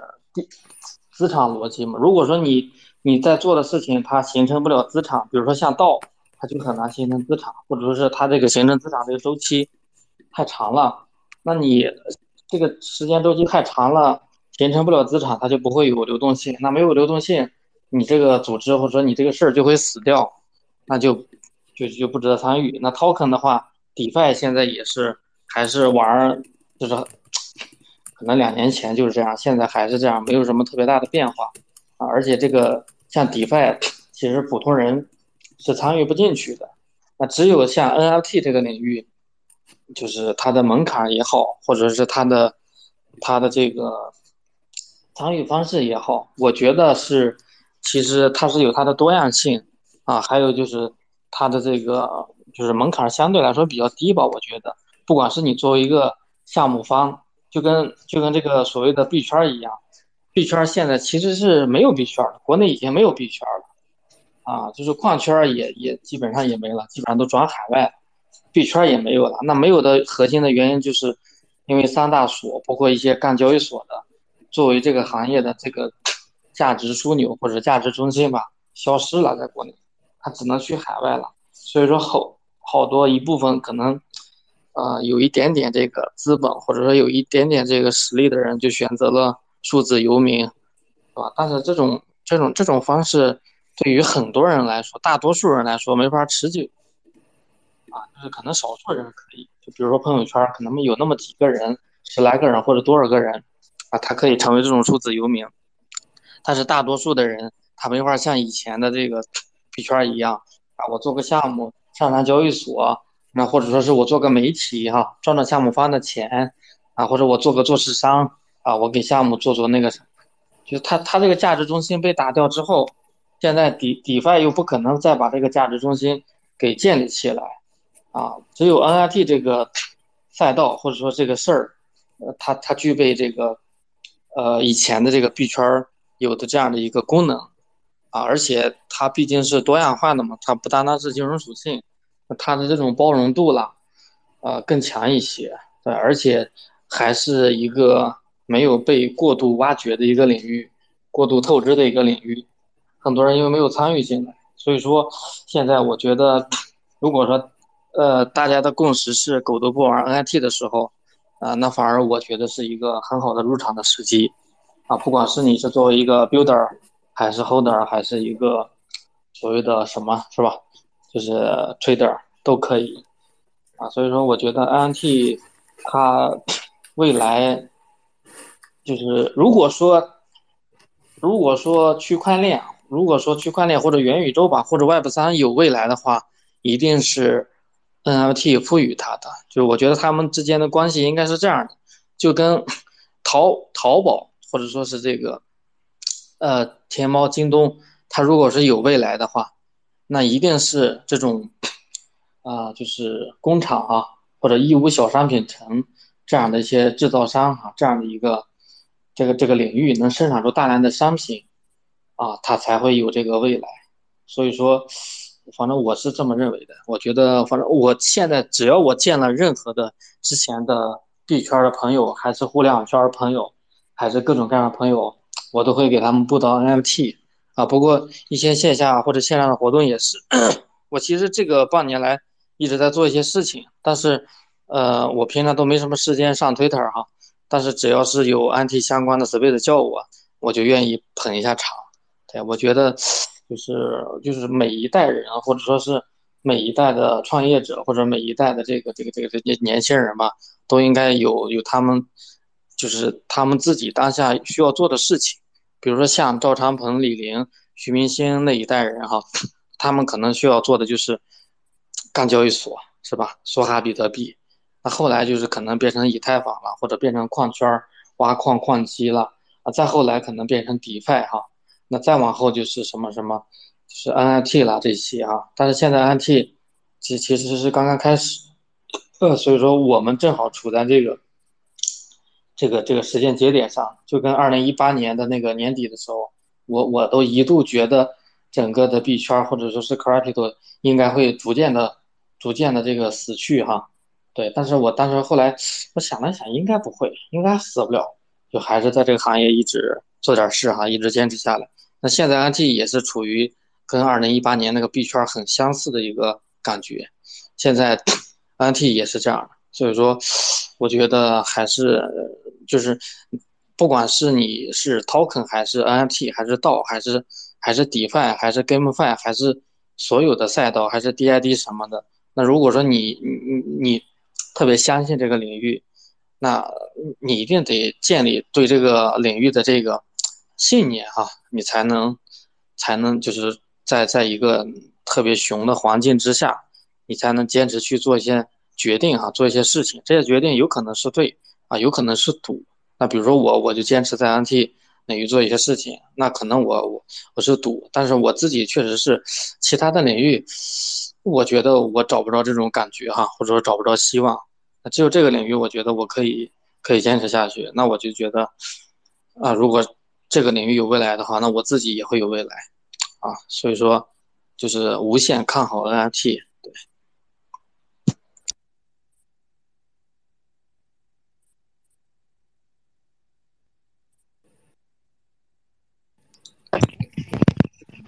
谢之歌，那一个就是精神喊话了我们一下下。那我也觉得，其实 NFT 在这个很多就是刚熊市来临的时候，很多人都讲说，其实 NFT 就是对于 Web 二推广或者对整个币圈的蒸馏是非常有用的，也是一个非常可行的赛道。不过可能就真的现在交易人数下降的太厉害了，所以嗯，大家都有点害怕了吧？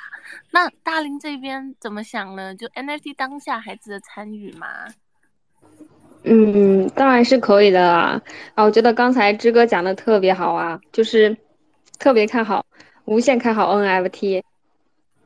因为像刚才就是志哥说的一样，就是属于我们大家的这一波机会吧，就是属于这个浪潮这一个时代的一个机会，就是可能是 NFT 给的。呃，那 NFT 呢？像我们前面有讲过，就是它可能和很多个赛道都是有结合的，在很多方面都有一个非常，呃，非常大的一个应用空间的。所以说 NFT 并不是特别虚的，只是一张图图片而已，并不只是小图片，并不只是一个 PNG 图片而已，它是确实有应用在的。那么在元宇宙啊、GameFi 啊、数字身份啊，我觉得这些方面，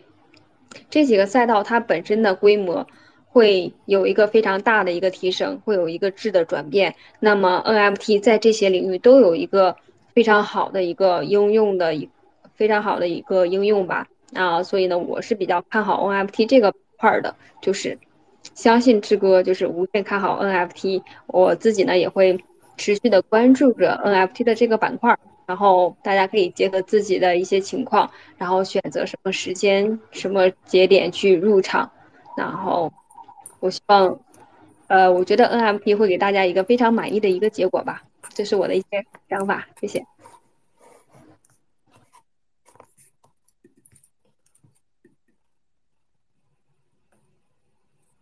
主持人小姐姐啊，在在，我刚刚在想我的麦是不是有开，然后那就我们的 Colin，你怎么觉得就现在 NFT 还值得参与吗？哎，好的，感谢主持人。对我刚才几位嘉宾说的都很好啊，就是我我也这样觉得，就是你说，就是说，如果是参与的话，我觉得现在就是还是一个就是，呃，参与当然是可以参与的了。但是我本身就像我跟他说，我因为我本身我自己做就 NFT 交易的比较少嘛，然后我其实我自己的手里的 NFT 也不太多，对。但是我觉得 NFT 它其实是这样，就是。呃，目前来看，毕竟就是刚才嘉宾说，其实现在的这个市场可能不是，呃，不是一个特别好的一个市场嘛。但因为我觉得，嗯，NFT 的，就是它的叙事也好，就是可能，呃，还是更依赖于整体的这个就是 crypto 的这个这个这个这个环境吧。因为我觉得 NFT 它是在，就是比如说我们 crypto 这个就加密圈的这个环境好了之后，它是能让这个整个的这个加密圈或者区块链出。就是让让让让整个的这个加密圈出圈的一个更大的一个一个一个趋势吧，因为它不像就是就是我们就是去去去去投资去炒作 NFT，它不像我们去做去去去炒，就是去去购买比特币或以太坊或者其他的公链，这样就是比如说像有周，因为最近确实看的呃公链的比较多嘛，对，现在我们有时候还开玩笑比较说，特特别是现在以太坊 Layer Two 的这种的，就是我们讲马上现在公链比比比应比应用的要多了，对，因为现在确实大家都在往往这个方向再去。就公链的这个做就是做 infra 这种这种方向再去做嘛，那可能就是今后的这种在币圈的话，就是你可能 infra 做完之后，然后之后就去做应用，然后我们说不定还会迎来后面的，比如说像类似于 defi 的一波浪潮啊，然后后面的一波 gamefi 一波浪潮。对，但是 NFT 我觉得大家还是就是它可能更更多的是依托于一个共识，更多的依依托于一个共识吧。对，然后。像现在大家比较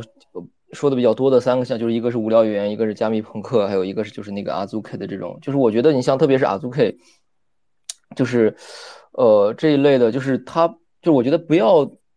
不要太多的就是去去把它当成就是就因为它可能更多的是依赖一个就是这种社区的社区的因素或者这种 form 的这个这个情绪，因为毕竟在现在的话，你在这个整个的。就整个的加密圈的市场低迷的环境情况下，都是圈内资金在玩嘛，然后没有外部资金在进来，然后所以说，我觉得大家去去投去去投资的话，也还是反正至少对于我来说吧，我觉得还是相对于来说是比较比较偏谨慎的。但你说未来的这个市场，相对来说我还是比较看好看好的看好的吧，对，还是比较看好的，因为像我说的，它其实是能让整个的这个区块链或者加密圈能能能够有更大的一个叙事的一个东西。那未来的话就是。像刚才说，其实未来的 NFT，刚才大林也说，就是其实分两块儿吧，一个是这种，呃，虽然说我们我们现在就主要讲什么小图片 NFT，但是未来的这种 NFT 肯定是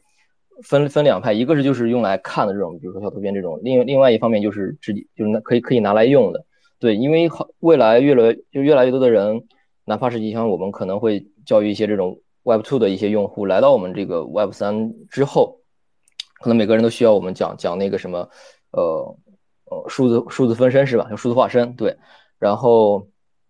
像这一类的 NFT，它不管是未来就是构建这种元宇宙的这种可扩可扩展性啊、可组性这个这个可组合性啊，或者说其他的一些，就是我觉得这一类的 NFT 可能是呃在在在未来是比较能够就是这种发展的比较比较比较好的吧。对我大概就这么想法。哎，谢谢主持人。好的，谢谢 Colin。那这个观点也是非常的好。然后就是大家还是多点希望。那我们的嘟嘟呢？这边的话，Hello，Hello。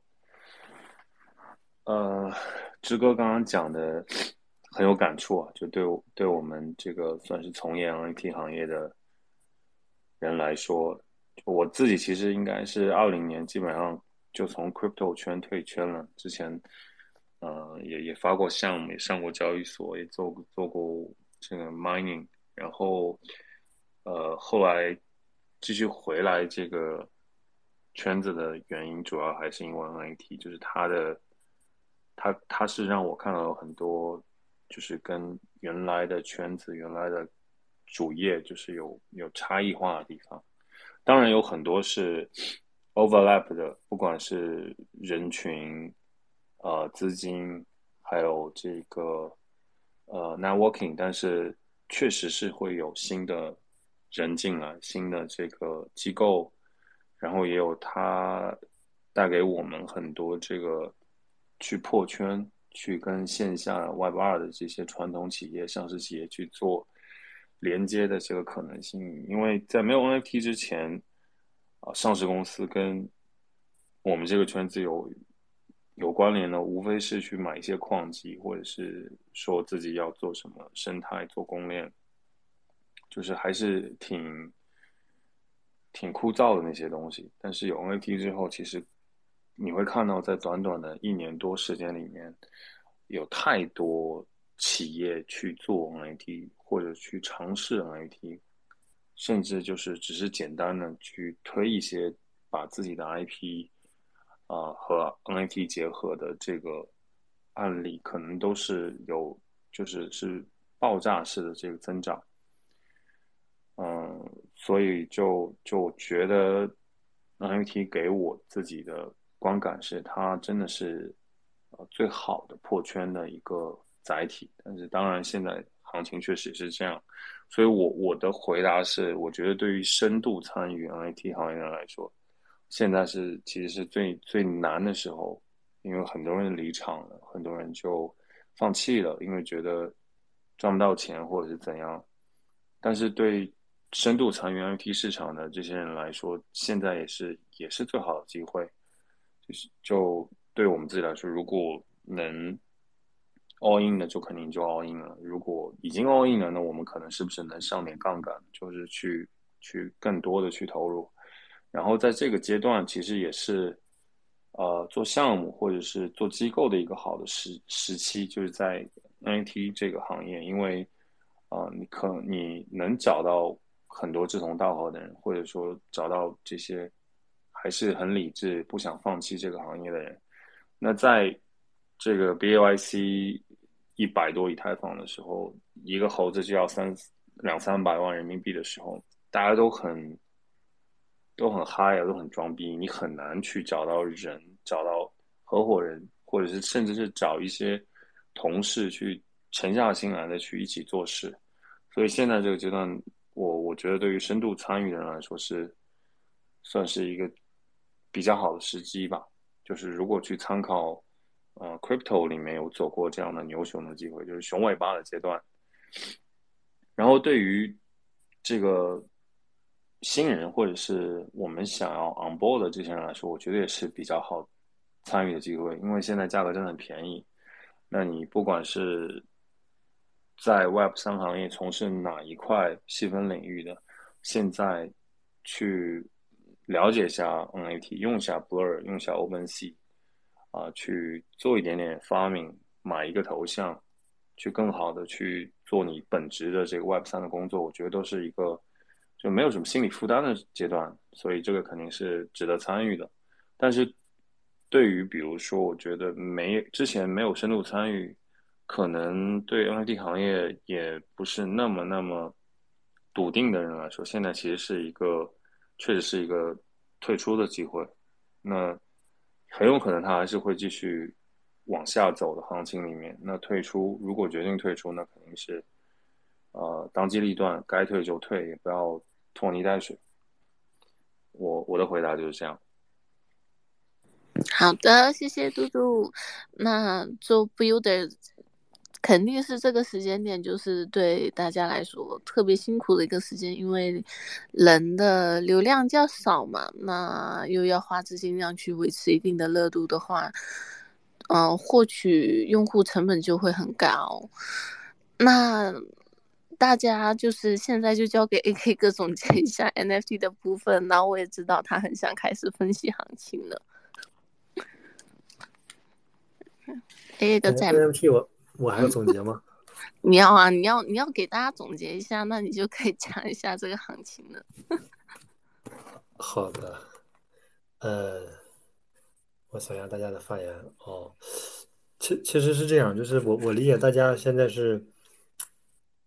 嗯，都是 NFT 的这个 builder 嘛，啊，然后大家在这个尤其是现在流动性极差的时候，在这个一二三二零本身流动性极差的时候，然后呢？NFT 就是到这个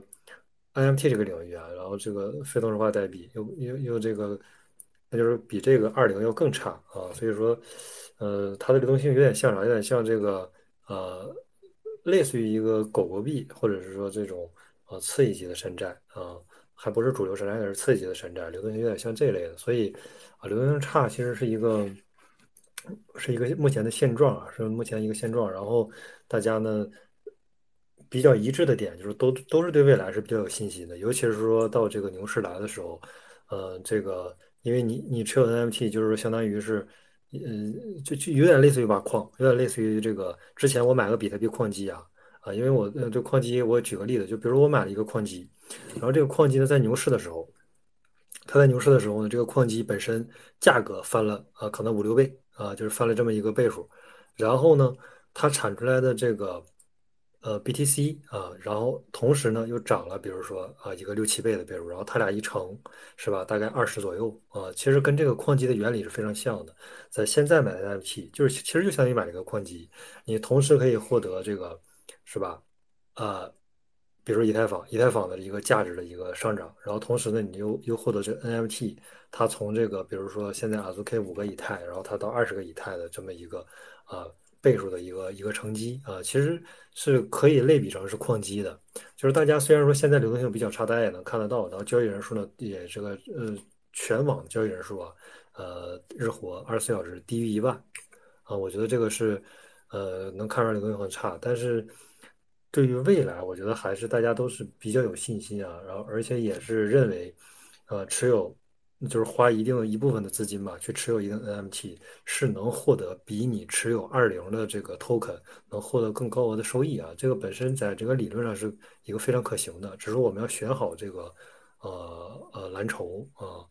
然后 NFT，嗯，反反正就就是大家每个人说的这个具体的方向肯定都不一样了。有说这个呃 game 的，有说这个这个新蓝筹的，有说这个应用的，有说这个。呃，身这个身份证的是吧？每一个都都不太一样，身份 ID，呃，然后包括说到那个 WorldCoin，WorldCoin 稍微有点风险啊，所以这个还是要注意一下，因为它是红膜嘛，每个人红膜是独一无二的嘛。然后，然后整体的 NFT 就是总结就是这样，嗯，其实还是我我理解啊，现在可能大家虽然说这个流动性比较差呀，然后包括这个 NFT 价格也比较低。呃，核心原因其实还是因为现在整体的这个大的宏观环境不好，对，然后，呃，总结 NFT 这块，然后就顺带的，就是也总结一下现在的这个，因为时间也不早了，我就总结一下，嗯，快速的把现在的这个行情这块过一下，因为现在，呃，就是我们其实已经大概可能有半年时间吧，我们就是前半年，可能我们这最近这半年吧，一直用的一个框架。这个框架其实还挺通用的，然后每次遇到这个比较大的问题，比如说这个，啊叫什么来着？那个，呃，当时是那个呃硅谷银行暴雷是吧？然后硅谷银行暴雷，然后中间反正遇到了几次比较大的事件，我们都是用这个框架，然后相对来说比较平稳的度过了这个几次小的危机，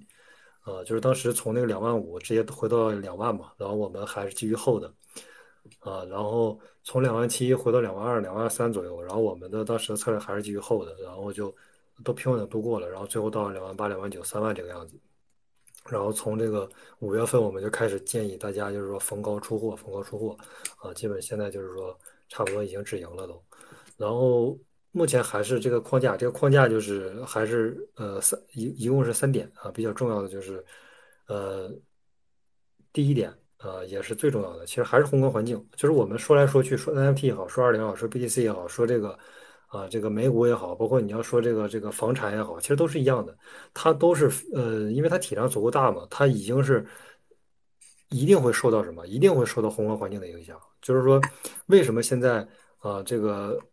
BTC 就是比如，就是我们其实在前两周、三周，我们都都预想过，假如说。呃，这个 N BTC 的现货 ETF 通过的话，我们都预想，假如通过的话，我们要预想它，就是说，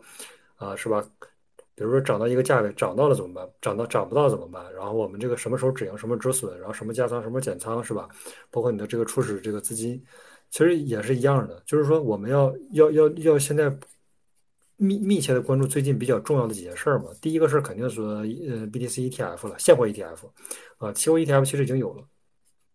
但是现在，即使啊，就比如说这个 SEC 通过了现货 ETF 啊，不管是木头姐申请的，还是说这个灰度申请的，这个不重要，重要是什么？重要是现在啊，水它这个水龙头的水流是吧？它现在只能只能达到水龙头的百分之二十，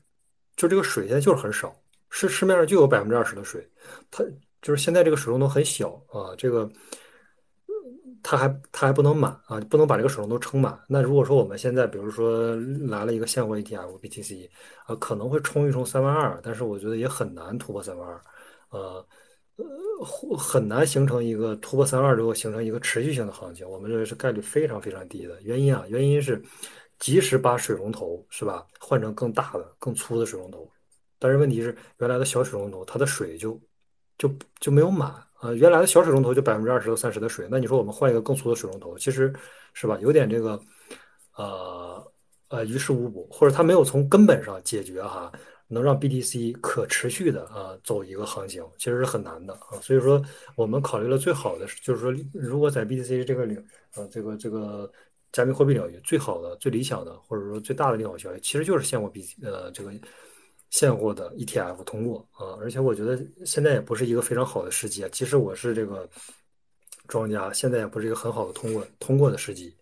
其实就跟以太坊是一样的。为什么以太坊把它的这个升级是吧放在三月份？其实这个事儿我之前很就是应该在这个一月份、十二月份其实就提过好几次。为什么？以太坊基金会、以太坊基金会啊，他们这么两两百多个人的这个一个团队，这么一个 team，这么他们能接触到的这些。呃，资金体量的人啊，一定是接近于庄家的人，而且以太坊本身就是就是什么？以太坊本身就是发动机啊，它就是牛市的发动机。以太坊本身就是是吧？就是上一轮牛市的发动机，也会是这一轮牛市的发动机。所以，以太坊本身它就是发动机，你知道吗？可能来一个项目，来个 IEO 是吧？点个火，然后它就是发动机，它就直接启动了，它就是发动机。那你说，他选了三月份来？来这个作为这个这个上海升级，那三月份一定是有不错的行情。这个其实就是大家看这个以太坊基金会的这个路线，然后本来说预计是呃六七月份、七八月份的这个呃这个升级，呃这个叫坎昆是吧？也没有升级，它要推迟，推迟到十一月份。其实我们要就是要尽可能的关注以太坊的这个基金会的这个动态，它一定会把这个呃或者尽可能吧，把它的这个呃利好消息啊。一定是放到一个相对来说行情稳定或者还不错的时间阶段，它一定不会说放在，比如说现在这个阶段，或者是说之前，比如说那个它不是三月份吗？它为什么不不放到年前呢？其实它之前年前就差不多已经做好了，为什么不放到十二月份是吧？呃，十一月份为什么？因为行情太差了，就是以太坊基金会不会说我我放一个特别大的利好，然后这个利好呢？然后还会导致更多呃行情也不好，还会还会上海升级之后还会导致更多的人解锁，解锁之后还会去砸盘，把以太坊砸穿五百，砸穿八百是吧？然后甚至砸得更低，他不会这样去做，他一定是在这个大家都相对来说有一定的信心、流动性还相对是充足的时候，然后把这个消息利好释放出来，啊，然后逐渐逐渐的是吧？你看像这个上海升级，现在的整体的这个以太坊这个二点零的这个质押量一直在破新高啊，就是现在已经可以就是说随便解锁了。但是在解锁的这个前提下，新增的这个机构的这个体量远远大于解锁的数量，所以以太坊二点零整体的这个质押数量一直在破新高，现在百分之十五了都。但是理论上比较理想的状态是达到百分之三十啊，就正常的这种 POS 的这种机制。所以以太坊其实还是会，呃，它整个二点零生态还是会不断的破新高。然后，那我们说了第一条，第一条就是说现在宏观环境确实是啊不景气，它最核心的一个指标就是加息嘛。啊，我们这个七月二十七号刚刚加完息，是吧？二十五 BP，然后根据他的这个呃官员的这个这个 Twitter 的这个消息是说，呃，有可能是最后一次啊，基本就是百分之六十以上的概率是最后一次，可能就没有再不会再继续加了。也就是现在这个水呢，它是吧？就是说加速度是停了啊，它一直加，就比如原来加二十五，后来加二十五，加加五十，加然后加迅速加几个七十五，然后又加五十，又加二十五，就是相当于它这个加息就相当于一个加速度啊，这个加速度是停了，但是速度还在呀，是吧？这这个这个它还一直维持在一个高位上，是吧？还一直维持在一个这个利率维持在高位上，那水其实现在还是啊比较紧张啊，比较紧张那宏观环境不允许它来一个，即使在现货 BTC 现货 ETF 通过的情况下，也不允许它有一个特别。啊，长的一个可持续的牛市啊，哪怕是小牛，其实现在也很难形成。呃，主要原因是这个市面上没水嘛，大家都没钱，说白了，然后这是一个根本原因。然后如果说呃第一点呢成立的话，那我们再看第二点，第二第二点就就是这个 BTC 减半嘛，BTC BTC 减半的话，其实是到明年啊，明年第二季度啊，五月份，明年五月份，呃，还有很长时间啊，还有这个差不多近十个月的时间啊，就是说我们还有充分的时间去。呃，去这个呃准备项目也好，或者准备利好也好，或者说这个等待这个呃美联储这个呃这个叫降息也好，是吧？呃，还还需要等待啊，因为你呃单纯的靠 BTC 的这个减半行情还不足以啊，还还还是要等这个美联储这边。然后，而且现在时时间也太早了，现在提前十个月不太可能，一般都是提前六个月左右。所以这个呃。反正现在吧是可能就是说确实是不是一个很好的一个对，呃，all in 的一个点位。然后另外就是第三点就是说，啊，通过这个 K 线是吧？K 线可能现在整体来看的话，还是这个呃呃，大家就看这个日线嘛，BTC 的这个日线，它整体来说还是基本就是说百分之二十是一根一根这个是呃阳线啊拉上去，剩下百分之。呃，五六十的这个线其实都是一个震荡和偏下行啊，就震荡偏下行。其实整体就是一个代表着什么信心不足啊，就是庄家歘一根线拉上去，拉上去之后呢，强力突破，突破这个压力位之后呢，然后就只能是震荡啊，震荡的。然后这个大家一狗庄一看，这些散户也不上车啊，那就只能是继续阴跌，阴跌震荡下行，阴跌下行。基本整体主呃主流就是这么一个情况。而且最近今天出了一个利好，是这个。呃，Uber Uber 的这个 CEO，然后他采访的时候说，他未来呃会用 BTC 去作为这个 Uber 的这个支付的一个呃手段。呃，Uber 其实就跟中国这个滴滴就是比较类似，美国的一个滴滴，但是它这个应用场景，包括它使用人数，包括这个其实都是范围是非常广的。但是咱们只是说它畅想，是吧？他这么一说，但实际的落地可能需要很长时间啊，因为 BTC 的这个 gas 费啊，包括闪电网络，其实支持的也比较少。嗯，速度也比较慢，十分钟是吧？整体的这个其实落地还是需要很长时间。但如果这个消息放在牛市的话，我觉得最起码 BTC 也得涨个百分之五到十吧。但是现在你看一下 BTC，基本没什么反应啊，基本就是从 K 线上基本看不出来说有这个消息。所以说现在这个信心其实是呃非常脆弱，而且是很差。现在的整体的这个大家交易的信心。然后我们说到了这个。K 线之后，然后最后可能就是情绪吧。最近的这个情绪，其实大家也不用说了，是吧？最近这个贝斯又出问题啊，然后就，呃，其实就是这样，就是还是我我这这句话还是很很久之前听的，就是那个老张说的那个，他说这个熊市越努力啊，牛市越悲伤，其实就是这样，就是你熊市可能啊各种去折腾，不管是买二零的还是买 NFT，其实最后的结果其实都大差不差，就是啊浮亏嘛，就是因为你熊市去买。啊，基本这个 K 线，你看熊市的 K 线都啥样的？就是基本就是震荡下行，啊，就是保证你在任何一个位置买入，啊，都是亏损的，啊，基本就是熊市就这么一个状态。所以说，基本就是越折腾越少啊，就是说越折腾本金越少，或者说是浮亏也越来越少。反正他按咱们理解是吧？我买一个 BTC，币我不卖是不是就不算浮亏啊？但是你看着它的这个换成 U 的，换成人民币的这个价值是一直在降低的，心里也会比较难受。所以现在可能还是建议就是说。等啊等，然后比较比较好的时间点，其实就是十月底、十一月份、十二月份，其实是比较好的时呃，大家重点关注的一个时间节点。因为明年第一季度要要这个降息，第二季度要减半，这基本是一个呃减半是一个确定性的事儿，降息呢基本也是呃，反正好多个这个摩根，好多个机构都是预测，基本都是这个，而且呃比较专业的这个交易员吧，预测都是这个时间节点啊，基本就是说一到。一月份或者一过了这个这个二零二三年，一到二零二四年，大家就会本能的反应就会想到什么？第一啊，要降息要降息；第二啊，这个要减半啊，就是利好重叠。那利好重叠其实就只有一个方向了，是吧？那所有人都知道了，那他会立刻 price in，立刻把这个东西体验到价格里边啊，价格会有一个迅速的一个呃拉升啊，立刻会拉升这个成本价以以上啊，让。就是之前没抄抄底没抄到这波人，会迅速有一个这个成本价的这么一个，呃，一个一个距离啊，就是看你上不上车，OK，让折磨你个三五天，不上车是吧？好，继续拉百分之五，啊，基本基本狗庄就是这么一个心态。所以，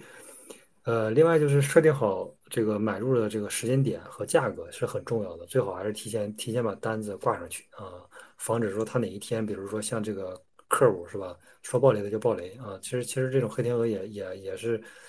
嗯，反正现在就是等黑天鹅嘛，没有其他，就是等这个真正的底部形成啊，就等，其实就是有黑天鹅，它就形成个底部啊。如果没有黑天鹅，可能就慢慢慢慢慢筑个底。反正大家就是说可以把单提前挂好。然后客户的话，好像基本也是，我感觉是有这种狗庄去介入了，基本就是应该能稳在零点零点五以上了。然后，呃。其实，其实客户这种就是是一个典型的一个空气币的玩法，就是他把它的价格炒高之后，然后通过他的借贷，你你你，大家能想象没？比如客户，你看我我们看一下客户，他这个我给大家解析一下这个客户的这个思路啊。你看他客户现在是，嗯，整体的市值是多少呢？啊，million 呃 million billion，这是百万啊，五亿美金。整体的这个 curve 的这个 CRV 的这个市值是五亿美金。但是，呃，一个五亿美金的盘子啊，如果说你一个五亿美金的盘子，你想去卖的话，你想卖个呃一千万美金吧，或者大几百万美金，就能把这个盘子砸到百分之五十以下。但是这个创始人做了一招啊，挺厉害的，就是干嘛呢？借贷啊，我直接借贷个五千万美金出来，这个不是一千万美金，这是五千万美金，已经占到整体流动市值的百分之十了。这个如果这个体量，也就是说抛出来，基本就是百分之八十起。百分之八十起步，就是我说的跌幅啊，百分之八十起步。但这个创始人比较聪明的点就是，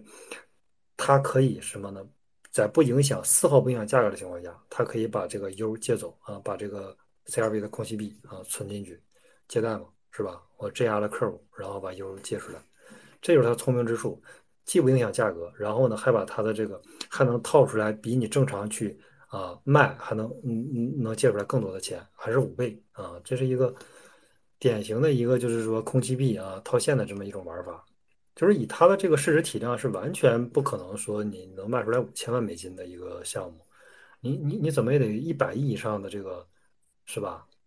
这个流通市值你才有可能卖出来五千万美金，因为庄家他接盘他要么就是做自己做市值嘛，是吧？要么就是这个有几个大户他接盘不会说那么去硬接的，所以说根本就卖不了这么多钱。一个五亿美金的市值能卖出来两两百万美金，那已经是就是。啊，已经不错了，已经是非常非常证明说狗庄还是有点钱的，最起码还有个两千万美金放着托盘，是吧？已经很不错，很不错了。但是，呃，项目方呢，直接就是说通过这个是吧，借贷套出来五千万美金啊，这是整体客户的这么一个典型的空气币的一个玩法，把市值炒个虚高，然后通过这个呃借贷啊，不影响这个二级的这个情况下，通过场外把这个钱呃。质押空气币，然后借出来稳定币啊，这一个比较典型的玩法。然后，呃，那那那其实就是说，我们还这这这这一周的这个策略跟之前还是还是一样的，还是说是维持之前的这个计划，还是继续等待啊？因为我们投资其实原理也非常简单嘛，就是说低价重仓，然后就等风来，剩下我们就一直等就可以了，就是什么都不需要做，其实特简单，就是在低价的时候 all in 啊就 OK 了。就是我们另外就是一定要设置好价格，设置好心理价位，然后还要看这个时间节点啊，就这俩满足其中之一，基本上就可以操作了。你不能说这个这个是吧？不设置价格，也不设置这个时间这个点位啊，这个这个是很危险的。比如说，我很多人说我看这个链上数据是吧？我其实一直在看啊，就各种这种什么呃。什么以实现价格呀，网络实现网络实现盈亏比呀，初始这个利润呀，中心化交易所的这个余额呀，呃，还有这个中心化交易所的这个 BTC 的总量啊，包括这个这个这个这个稳定币的总量的这个多少啊，所有的指标都有一个特点，它都是什么呢？它都是有一个点，就是它走出来之后啊，这个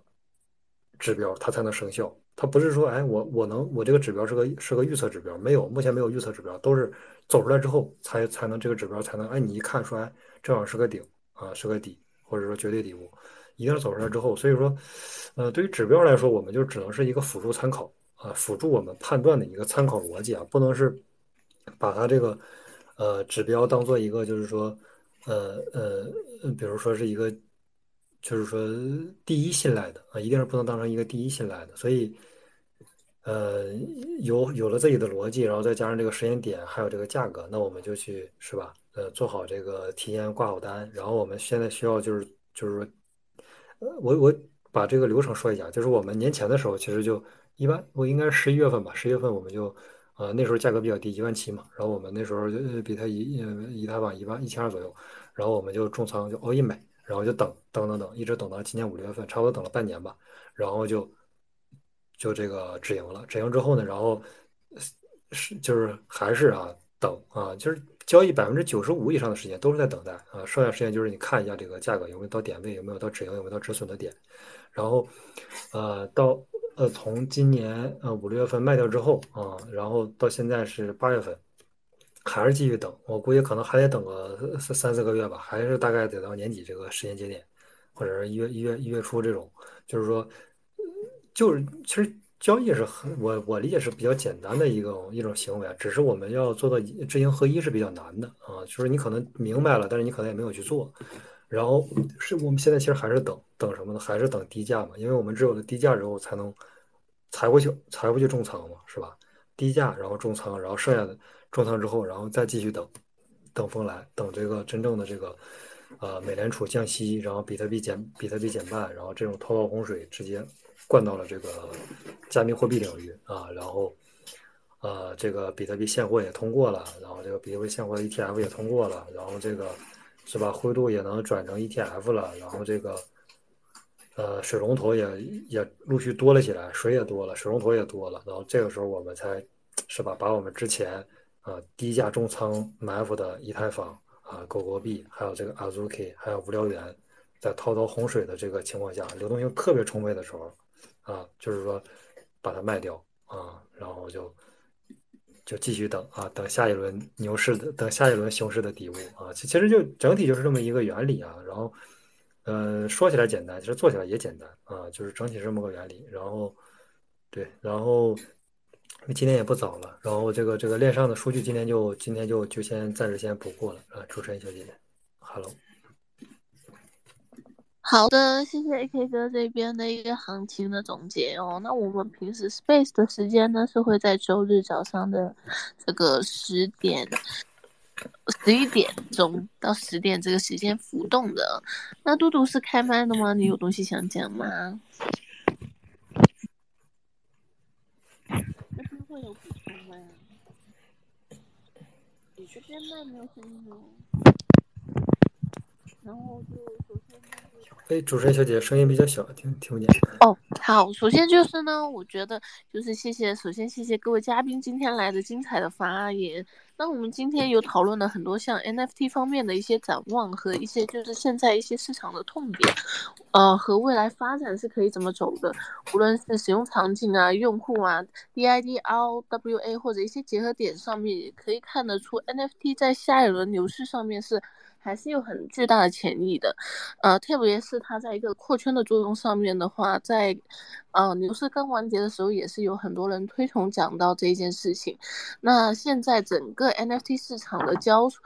呃交易量已经。变成只有呃三千六百七十八人了，那所以在那么低的流动性上面，也是一个较好的入手点。当当然啦，进手哪一个项目呢？然后去做好的 builder 的话，也是要大家就是自行做一些搜寻，然后自己 DY 我 out 一下哦。那。就是大家还是可以对整个市场抱有一定的希望的，毕竟是因为现在是除了不单只是 Web 二。Web 三方面的这个水不够，Web 二也是整体一个主题。今天是美联储还是在一个加息，然后延长加息的状态上面的，然后也还没有放水，所以啊，等到牛市的时候，NFT 一个共感的属性，而且大家也可以在啊熊市的时候参与，就是 building，然后看一看怎么样发现这个 NFT，嗯，就是正确的一个。嗯，价值体现是怎么样？那它就会回归到它应该的价值上面。那样的话呢，就会迎来新一轮的 NFT Summer 啦。那当然的话呢，就我们嘉宾们那么好的发言，记得追踪每一个嘉宾哦。然后还有，当然我们 Master 这一边，我们通常呢是。嗯，周日早上十点十一点的。不过呢，最近呢就开始有点跳过来，周二、周三晚上也有在开。那如果其他人感兴趣聊无论什么话题的话，也可以联系我这边 AK 哥这边或者 Master 官方的账号。然后呢，我们一起去开一下不同话题的 Space 讨论一下。毕竟熊市大家在一起做更多的讨论的话呢。那才可以找到更加明确和有可能性的方向哦。那希望大家下次再来参加，然后记得追踪每一个上台的嘉宾们哦。然后谢谢大家，然后也快十二点了，然后就大家晚安啦。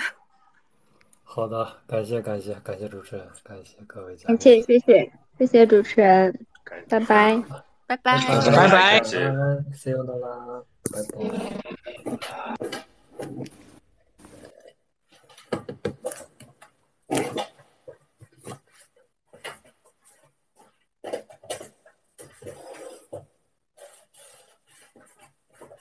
现在换成 X 之后，真的找不到这个是 Twitter，那我 把它关掉。大家晚安，拜拜。拜拜。